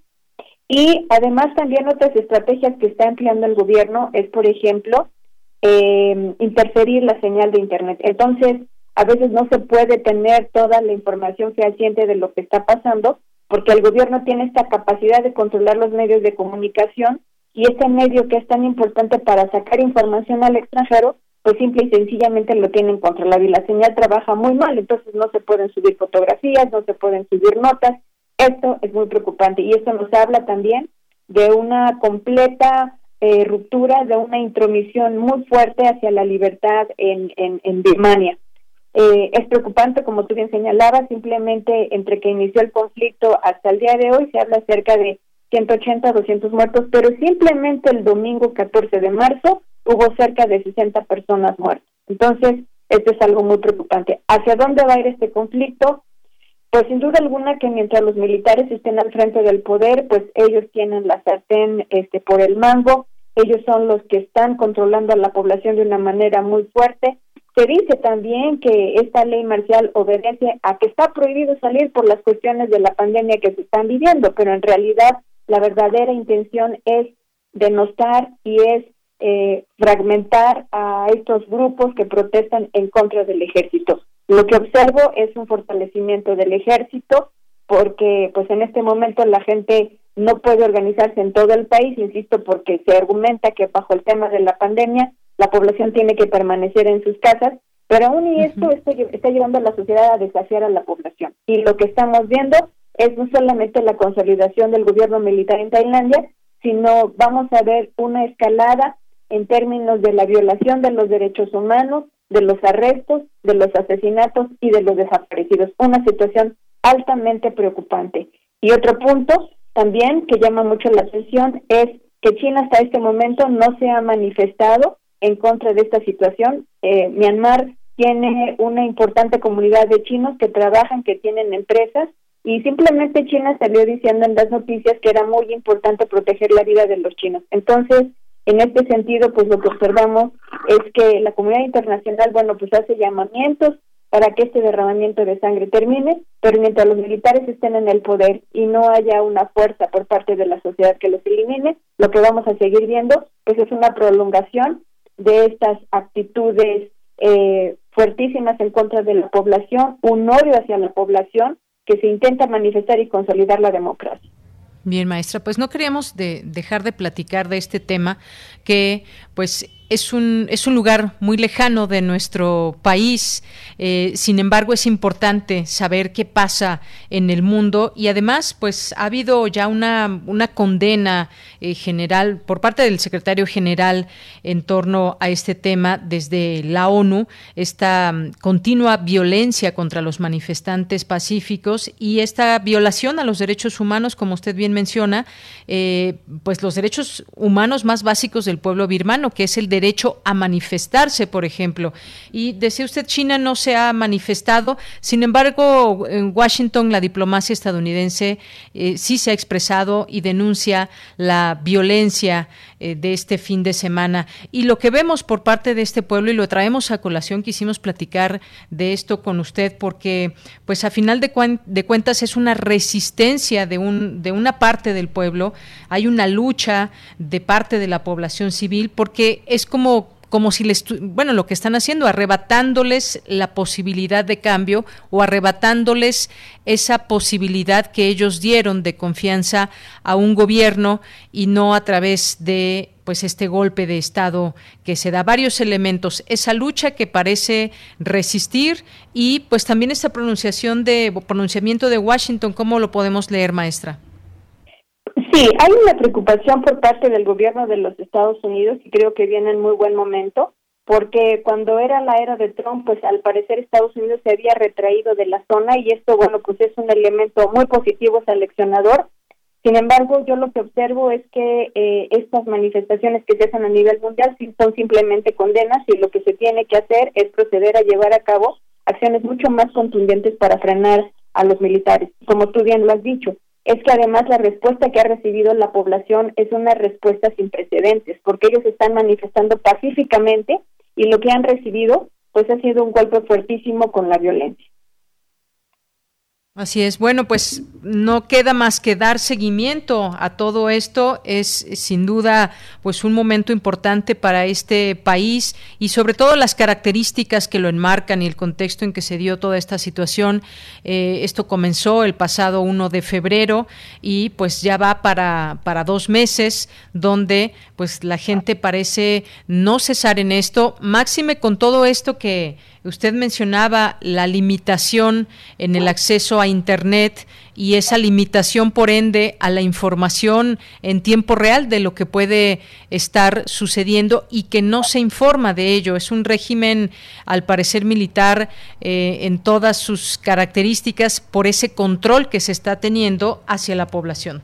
Así es, sí, es un control muy fuerte hacia la población eh, este, este, esta ley marcial que se ha aplicado, pues implica, entre otras cosas también, que no se puedan organizar ningún tipo de agrupación de carácter civil, de carácter político, prácticamente todas están prohibidas. El gobierno tiene un fuerte control sobre los medios de comunicación y sin duda alguna esto también afecta muchísimo a los partidos opositores. ¿Por qué? Porque también este es un freno y es una señal de que todo partido de oposición pues simple y sencillamente no va a tener la posibilidad de manifestarse ni a favor ni en contra y en este sentido pues estamos viendo un recrudecimiento de estos gobiernos de tipo militares. Uno pudiera pensar que con el paso del tiempo pues estos gobiernos militares tienden a difuminarse, pero lo que estamos observando y creo que también la coyuntura de la pandemia ha fortalecido el autoritarismo a nivel mundial y vaya que esto le ha dado muchísima fuerza a los autoritarismos y a los gobiernos militares en el sureste de Asia y en el caso de Myanmar pues no ha sido la excepción. Muy bien, pues maestra, muchas gracias por compartir con nosotros estos, este análisis en torno a lo, a lo que sucede allá en Birmania. Eh, por supuesto, la comunidad internacional o una parte de ella está pendiente de esto que se sigue suscitando en este lugar. Muchas gracias por ponernos al tanto con su análisis. Muchísimas gracias y muy buenas tardes a todo tu auditorio. Muy buenas tardes, maestra. Bien, pues fue la maestra Natalia Rivera, coordinadora del módulo sureste de Asia del Diplomado en Estudios sobre Asia del Programa Universitario de Estudios sobre Asia y África, el PUEA UNAM, por si lo quieren seguir a través de Twitter, arroba PUEA con doble A, PUEA UNAM.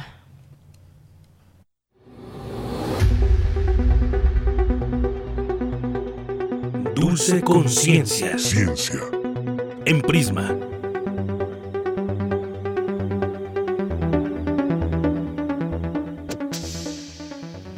Bien, pues doy la bienvenida en este espacio a Dulce García, que ya está lista para esta sección de ciencia. ¿Qué tal, Dulce? Buenas tardes.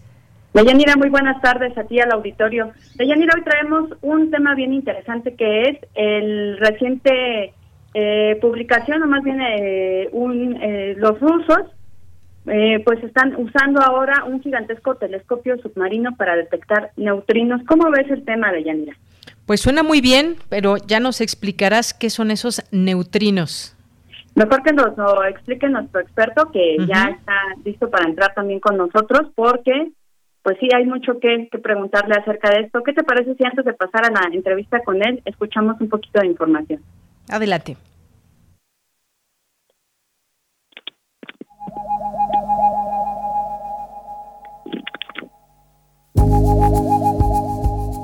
Al hablar de telescopios nos referimos siempre a un aparato para ver objetos grandes a distancias como las estrellas. ¿Has escuchado hablar de alguno submarino? Científicos rusos pusieron en marcha uno de los mayores telescopios submarinos del mundo, que estudiará los misterios del universo, desde las aguas claras del lago Bakair en Siberia. Fue diseñado para observar neutrinos, es decir, las partículas más pequeñas conocidas, por lo que fue instalado entre 750 y 1300 metros de profundidad, a unos 4 kilómetros de la orilla del lago Bakair. ¿Por qué ahí? Porque los neutrinos son muy difíciles de detectar y el agua es un medio muy efectivo para lograrlo. ¿Recuerdas la vieja batalla por las ciencias entre rusos y estadounidenses? Pues algunos expertos consideran que este telescopio Baikal GBD rivalizará con el IceCube, un observatorio de neutrinos bajo el hielo de la Antártida. Es una base que Estados Unidos tiene en el Polo Sur, y quizá no anden tan equivocados. El IceCube anunció recientemente el descubrimiento de una fuente de rayos cósmicos y neutrinos de una alta energía en el universo, un hallazgo que los físicos llevaban décadas esperando. ¿Qué nos dicen los telescopios y sus hallazgos? Para Radio UNAM, Isela Gama. Muchas gracias a Isela por prestarnos su bella voz para esta sección. Y bueno, pues ya se encuentra en la línea el doctor Lucas Nellen, quien es investigador del Instituto de Ciencias Nucleares de la UNAM. Doctor, muy buenas tardes, ¿cómo se encuentra? Pues muchas buenas tardes, muchas. Aquí muy bien, muchas gracias. Eh, doctor, gracias por tomarnos la llamada. Y bueno, preguntarle en un inicio, ¿cómo son estos telescopios? ¿Cómo los podemos entender? ¿Qué datos nos están proporcionando? Yo creo que hay que pensarlo de, diferentes maneras. Una, que los, nos proporcionan datos de algunos de los eh, objetos más extremos del universo siempre pensamos de, estrellas a supernova, a, y a explosiones como, o eventos como los de ondas gravitacionales que hemos escuchado últimamente. Y estos o objetos como quasar son los extremos que podemos ver, que entre otros generan neutrinos de muy altas energías. Entonces, en este sentido, esos, esos mm, telescopios nos dan una visión al universo que complementa a la que tenemos con los telescopios común y corriente que conocemos en astronomía de los telescopios y los telescopios ópticos. Por la naturaleza, sí, adelante, doctor. Por la naturaleza de los, neutrinos, las técnicas para detección vienen más de física de partículas, pero sirven ahorita para la astronomía. Ah, muy bien, es que justo hacia allá iba mi pregunta, doctor preguntarle justo cómo podemos entender eh, pues este hallazgo de los neutrinos y cómo es que nos explican o nos dan datos acerca del universo. Sí, los, justamente como, como mencionaban en la cápsula que tenían hace un momento, algún, tenemos estos objetos extremos que generan tantos tanto rayos gamma como neutrinos. Y los neutrinos, por su interacción muy débil, penetran mucho más que otras partículas, nos permiten ver el motor central de objetos astrofísicos. En este sentido, complementan lo que podemos ver de la radiación de fotones de óptica que vemos que viene más de la superficie de los objetos. Muy bien, doctor. Eh, de ahí que sean instalados de esta manera, por ejemplo, en el agua. ¿Qué otros telescopios hay de este tipo? Eh, esta manera de, instalarnos también si nos puede nos puede platicar un poquito acerca de esto. Es, una idea que probablemente nació por allá en alrededor de 1960. Este proyecto del lago Baikal empezó en el 1980 más o menos. La idea la idea es los neutrinos tal cual no los podemos ver, pero los neutrinos pueden chocar con un núcleo del agua en este caso y convertirse a otras partículas que sí son observables, que son los que llamamos los muones o los o electrones positrones. Y estas partículas pueden en el agua generar lo que llamamos la luz Cherenkov, una, una pequeña radiación que podemos observar. Y esta es la y con esto fuimos medir la trayectoria de un muón y deducir de dónde venía el neutrino y qué energía tenía. Muy bien, doctor, eh, ¿en México se está trabajando algo similar? Mm, no directamente en este experimento, pero la, tecnología básica de, usar contenedores de agua con detectores de luz es algo que utilizamos, por ejemplo, en el observatorio Hawk en el, en el pico de Orizaba. Sí, eh, ¿eso ustedes lo trabajan ya en el Instituto de Ciencias Nucleares? Sí, sí, soy uno de los colaboradores en este proyecto justamente. Y ah, muy bien. La, la ciencia que, que trabajamos con Hawk es justamente complementario a lo que hacen los telescopios neutrinos. Nos interesamos por los mismos tipos de objetos e incluso hay tenemos estudios en este caso de Hawk junto con IceCube exactamente trabajando en estos objetos muy extremos. Sí, que, que justamente también eh, esta base estadounidense acaba de dar algunos datos. Doctor, ¿usted eh, conoce algo de esta información que nos pudiera platicar? Sí, lo que salió hace un par de días es una observación de que, algo que se llama la resonancia de Glashow es una predicción del famoso físico de premio Nobel Sheldon Glashow de los no me recuerdo el año, por ahí también de 1960 alrededor, de que un antineutrino con un electrón de la, de la materia, cuando tiene la energía correcta, puede tener una, una probabilidad mucho más alta de interactuar a través de lo que llamamos el bosón W y generar partículas visibles. Y esto es una forma para identificar cuando es un antineutrino, el neutrino normal no tiene esta posibilidad y por fin hemos visto evidencia de que este proceso existe. Doctor, ¿hacia dónde se dirigen estos hallazgos? ¿Qué, ¿Qué es lo que sigue después de estos primeros datos que se han obtenido? Estamos, esto todo entra en el tema de astronomía de multimensajeros, que significa que estamos tratando de observar el mismo objeto con todos los instrumentos posibles. Y para, para tener información complementaria y de, esta manera entender mejor el mecanismo que hace funcionar estos objetos. Claro. Eh, también en el Instituto de Ciencias Nucleares, ¿usted lo trabaja con, con sus alumnos? ¿Cómo es esto? ¿Cómo es la participación, por ejemplo, de los jóvenes?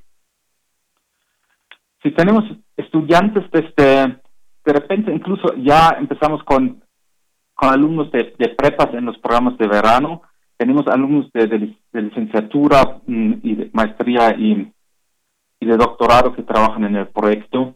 Trabajamos tanto en aspectos de física como en aspectos tecnológicos. Como son instrumentos especiales, tenemos que construir el instrumento, no solamente tenemos que operarlo.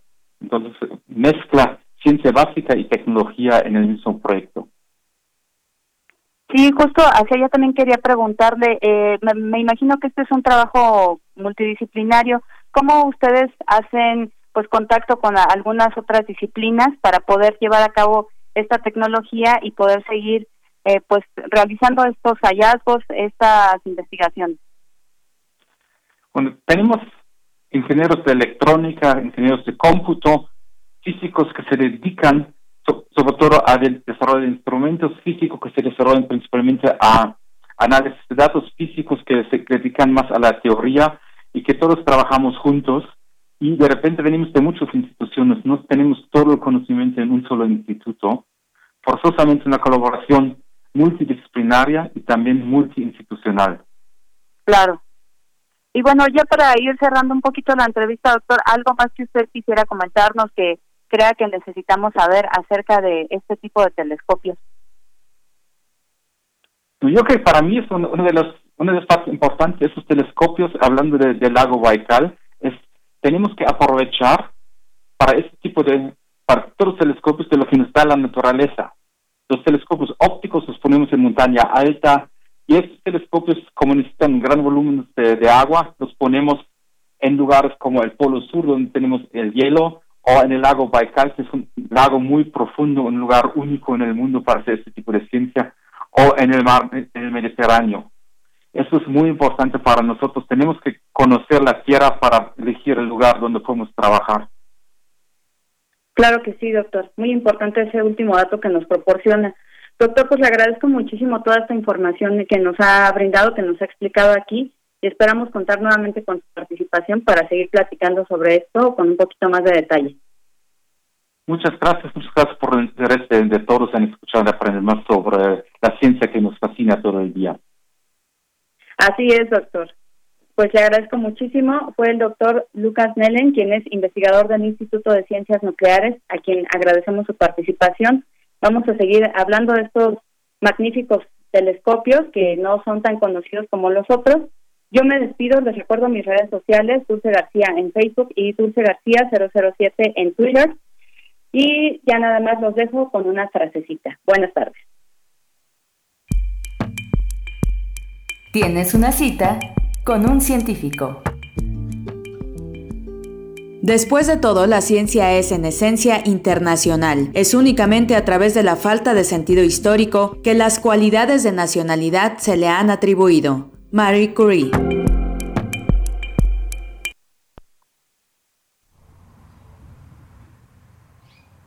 Bien, continuamos con cultura. Adelante, Tamara Quirós.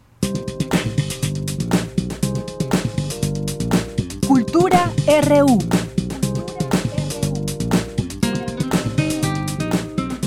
Yanira, como siempre es un gusto saludar al auditorio de Prisma RU, gracias a los que siguen nuestra transmisión a través de las frecuencias de radio UNAM. Esta tarde nos enlazaremos con el doctor Alberto Vital, él es novelista, cuentista, poeta, dramaturgo y profesor en la UNAM y está presentando Trampas y Tentaciones, una novela que se enfoca en una realidad política. Alberto Vital, bienvenido a este espacio, por favor platícanos cómo surge esta publicación. Trampas y Tentaciones es una serie de papel, yo la denomino así, que está inspirada en una noticia que yo leí en el periódico hace algunos años, como tres años más o menos. La noticia nos hablaba que en Brasil hay una escuela para formación de jóvenes, mujeres y varones, que quieren hacer una carrera política, pero la quieren hacer al margen de los partidos políticos tradicionales para poder superar los graves problemas que tienen estos partidos políticos en general, problemas muy serios. Entonces, a mí se me ocurrió que en México debería haber una escuela así y eh, pues a veces la literatura lo que hace es que te permite imaginar justamente mundos posibles. Quizá nunca haya una escuela de formación de gente joven, formación política, em, educación para dirigir sin ningún componente partidista y que les dé la oportunidad a estas personas jóvenes de en el futuro decidir qué derrotero quieren seguir hacia dónde quieren irse. El mundo está muy necesitado de liderazgos en general. Entonces, esa fue la base y luego un poco definir rápidamente por qué la llamo serie de papel. Porque mm, está concebida un poco como las series de televisión, con capítulos muy con tamaños muy parecidos, también un texto muy visual con una serie de personajes muy claramente identificados que van desplegando sus propias circunstancias, vicisitudes, justamente al conocerse entre ellos, ninguno de ellos se conoce. Y eh, son seis capítulos con un tamaño muy parecido entre ellos y al final, eh, si bien tiene un final perfectamente redondo, deja entrever algunas líneas por las que se podría continuar, como pasa en las temporadas de las series pues que ahora están tan tan de moda. Yo digo que las series las inventó la literatura en el siglo XIX y eh, las pantallas han sabido aprovecharlas. Fundamentalmente es esto, Tamara. Muy bien, Alberto, también me gustaría que nos platicaras. Este libro está presentado por Editorial Gato Blanco y Gato Blanco tiene esta característica de hacer sinergias entre autores y también ilustradores. En este caso, Melissa Cermeño es quien ilustra este libro. ¿Cómo fue el trabajo con ella para que se acomodara, se acoplara a la historia? Fue un excelente trabajo, espléndido. A mí me gustaron desde un principio las propuestas visuales de Melissa y eh, pues estoy muy contento con su colaboración. Ella capta muy bien y, y su estética, sus sus decisiones gráficas, plásticas, permiten como una vinculación muy buena con el texto. Por lo demás, el texto mismo, como las series, tiene que ser muy visual de por sí y eh, muy relacionado con los, con los objetos, con objetos concretos. De hecho, uno de los ejercicios que hacen en uno de los capítulos con uno de los docentes es precisamente vincularse con algún objeto. Les piden como parte de su clase una relación en general con la materia. De hecho, la materia se llama materia y mente. Y entonces yo creo que el texto mismo propicia creatividad. Y en este caso también me interesa mucho el diálogo intergeneracional porque ella es una generación mucho más joven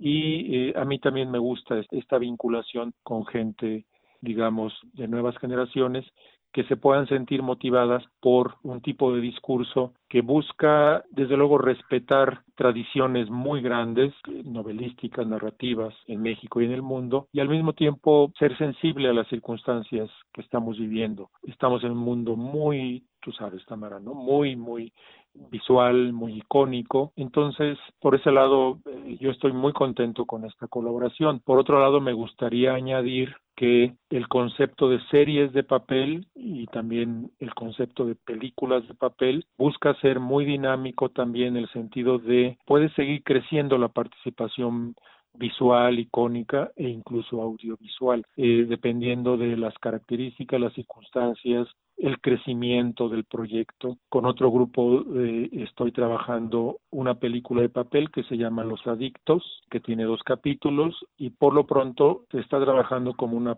como un posible transmedia. Y esto solamente te lo puedo dar con las nuevas generaciones, ¿no?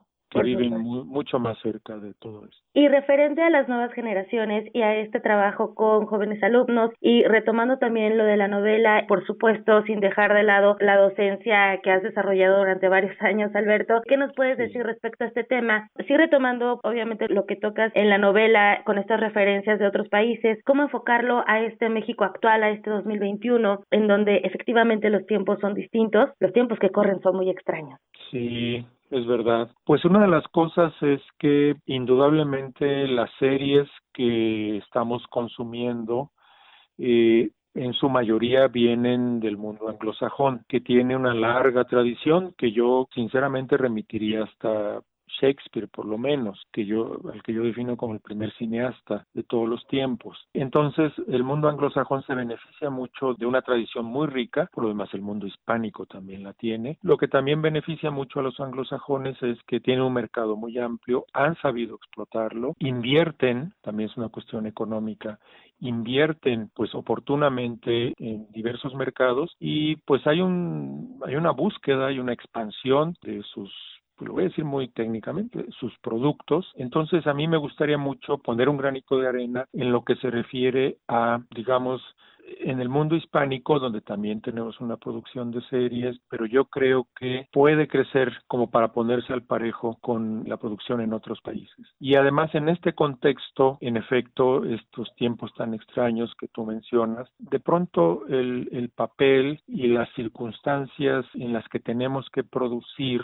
series, eh, el papel puede ser una solución, digamos, coyuntural, si se quiere, momentánea, pero también ajustada a las circunstancias económicas que vivimos. Yo creo que todo el mundo quisiera hacer, no, sé si todo el mundo, pero mucha gente quisiera hacer una serie, vivir una serie o una película. Y las circunstancias diversas, desde económicas hasta de pandemia, lo que sea, eh, disminuyen mucho estas posibilidades. Por eso a mí me interesa mucho trabajar en equipo, lo que el editorial Gato Blanco me ha permitido, por esto que tú dices, y también trabajar con el equipo de Máquina Negra, que es el equipo de películas de papel, para, con las circunstancias en las que vivamos, poder hacer algo. Lo que tienen series de papel y películas de papel es que se pueden hacer con las circunstancias que se estén viviendo. Muy bien, y veo que con, con esta primera película de papel se puede acceder a través de un código QR, o sea, también haciendo el uso de tecnología. Exactamente.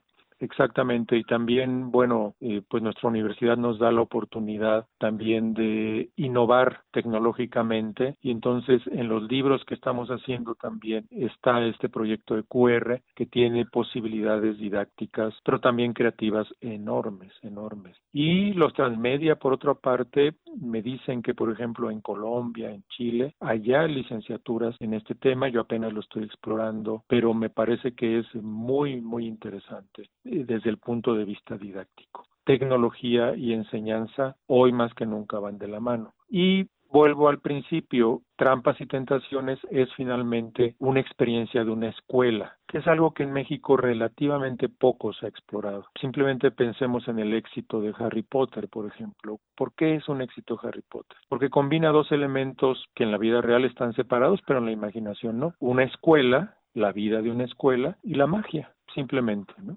Tradición, detrás de la magia también hay tradiciones, eh, digamos, míticas, anímicas, en fin, muy profundas, ¿no? Y eso el mundo anglosajón lo ha explotado muy bien. Por ejemplo, la Guerra de las Galaxias tiene mucho de recuperación de aspectos que Freud y otras grandes figuras habían estudiado. Pero vuelvo a lo que comentaba hace rato, como que en México nos falta explorar las posibilidades estéticas de una escuela, lo que los anglosajones tienen muy bien manejado. Excelente, Alberto. Y bueno, para la gente que nos escucha y que se quiera acercar a este trabajo, ¿a partir de cuándo estará disponible? ¿Cuáles son las vías para tener acceso a él? Fundamentalmente es a través de plataformas, es decir, el libro va a estar el 19 de marzo, estará ya listo, entonces me parece que es ya inminente su salida en librerías bajo las circunstancias que estamos viviendo y para eso también buscarlo a través de la, de la editorial Gato Blanco para la compra línea, ¿no? como estamos comprando casi todo hoy en día, pero también en librerías va a estar. Claro. Alberto Vital, siempre es un gusto escucharte en estos micrófonos de Radio NAM. Eh, siempre hay, hay muchas aristas que nos puedes brindar. De verdad, muchísimas gracias por tomar la llamada para platicarnos acerca de trampas y tentaciones. Muchísimas gracias, Tamara. Siempre es un gusto y cuentas conmigo. Igualmente, muchísimas gracias. Hasta luego. Hasta luego. Él fue el doctor Alberto Vital, autor de Trampas y Tentaciones, editado por Gato Blanco. Si quieren conocer más, sigan las redes de la editorial y las nuestras. Estamos en Twitter como arroba prisma.ru. A mí me encuentran en arroba tamaraquiros-m. Les deseo que tengan una excelente tarde. Hasta mañana. Y con esto llegamos al final del programa. Son las 3 de la tarde en punto. Gracias por su preferencia. En nombre de todo el equipo, soy de Yanira Morán. Hasta mañana y buen provecho.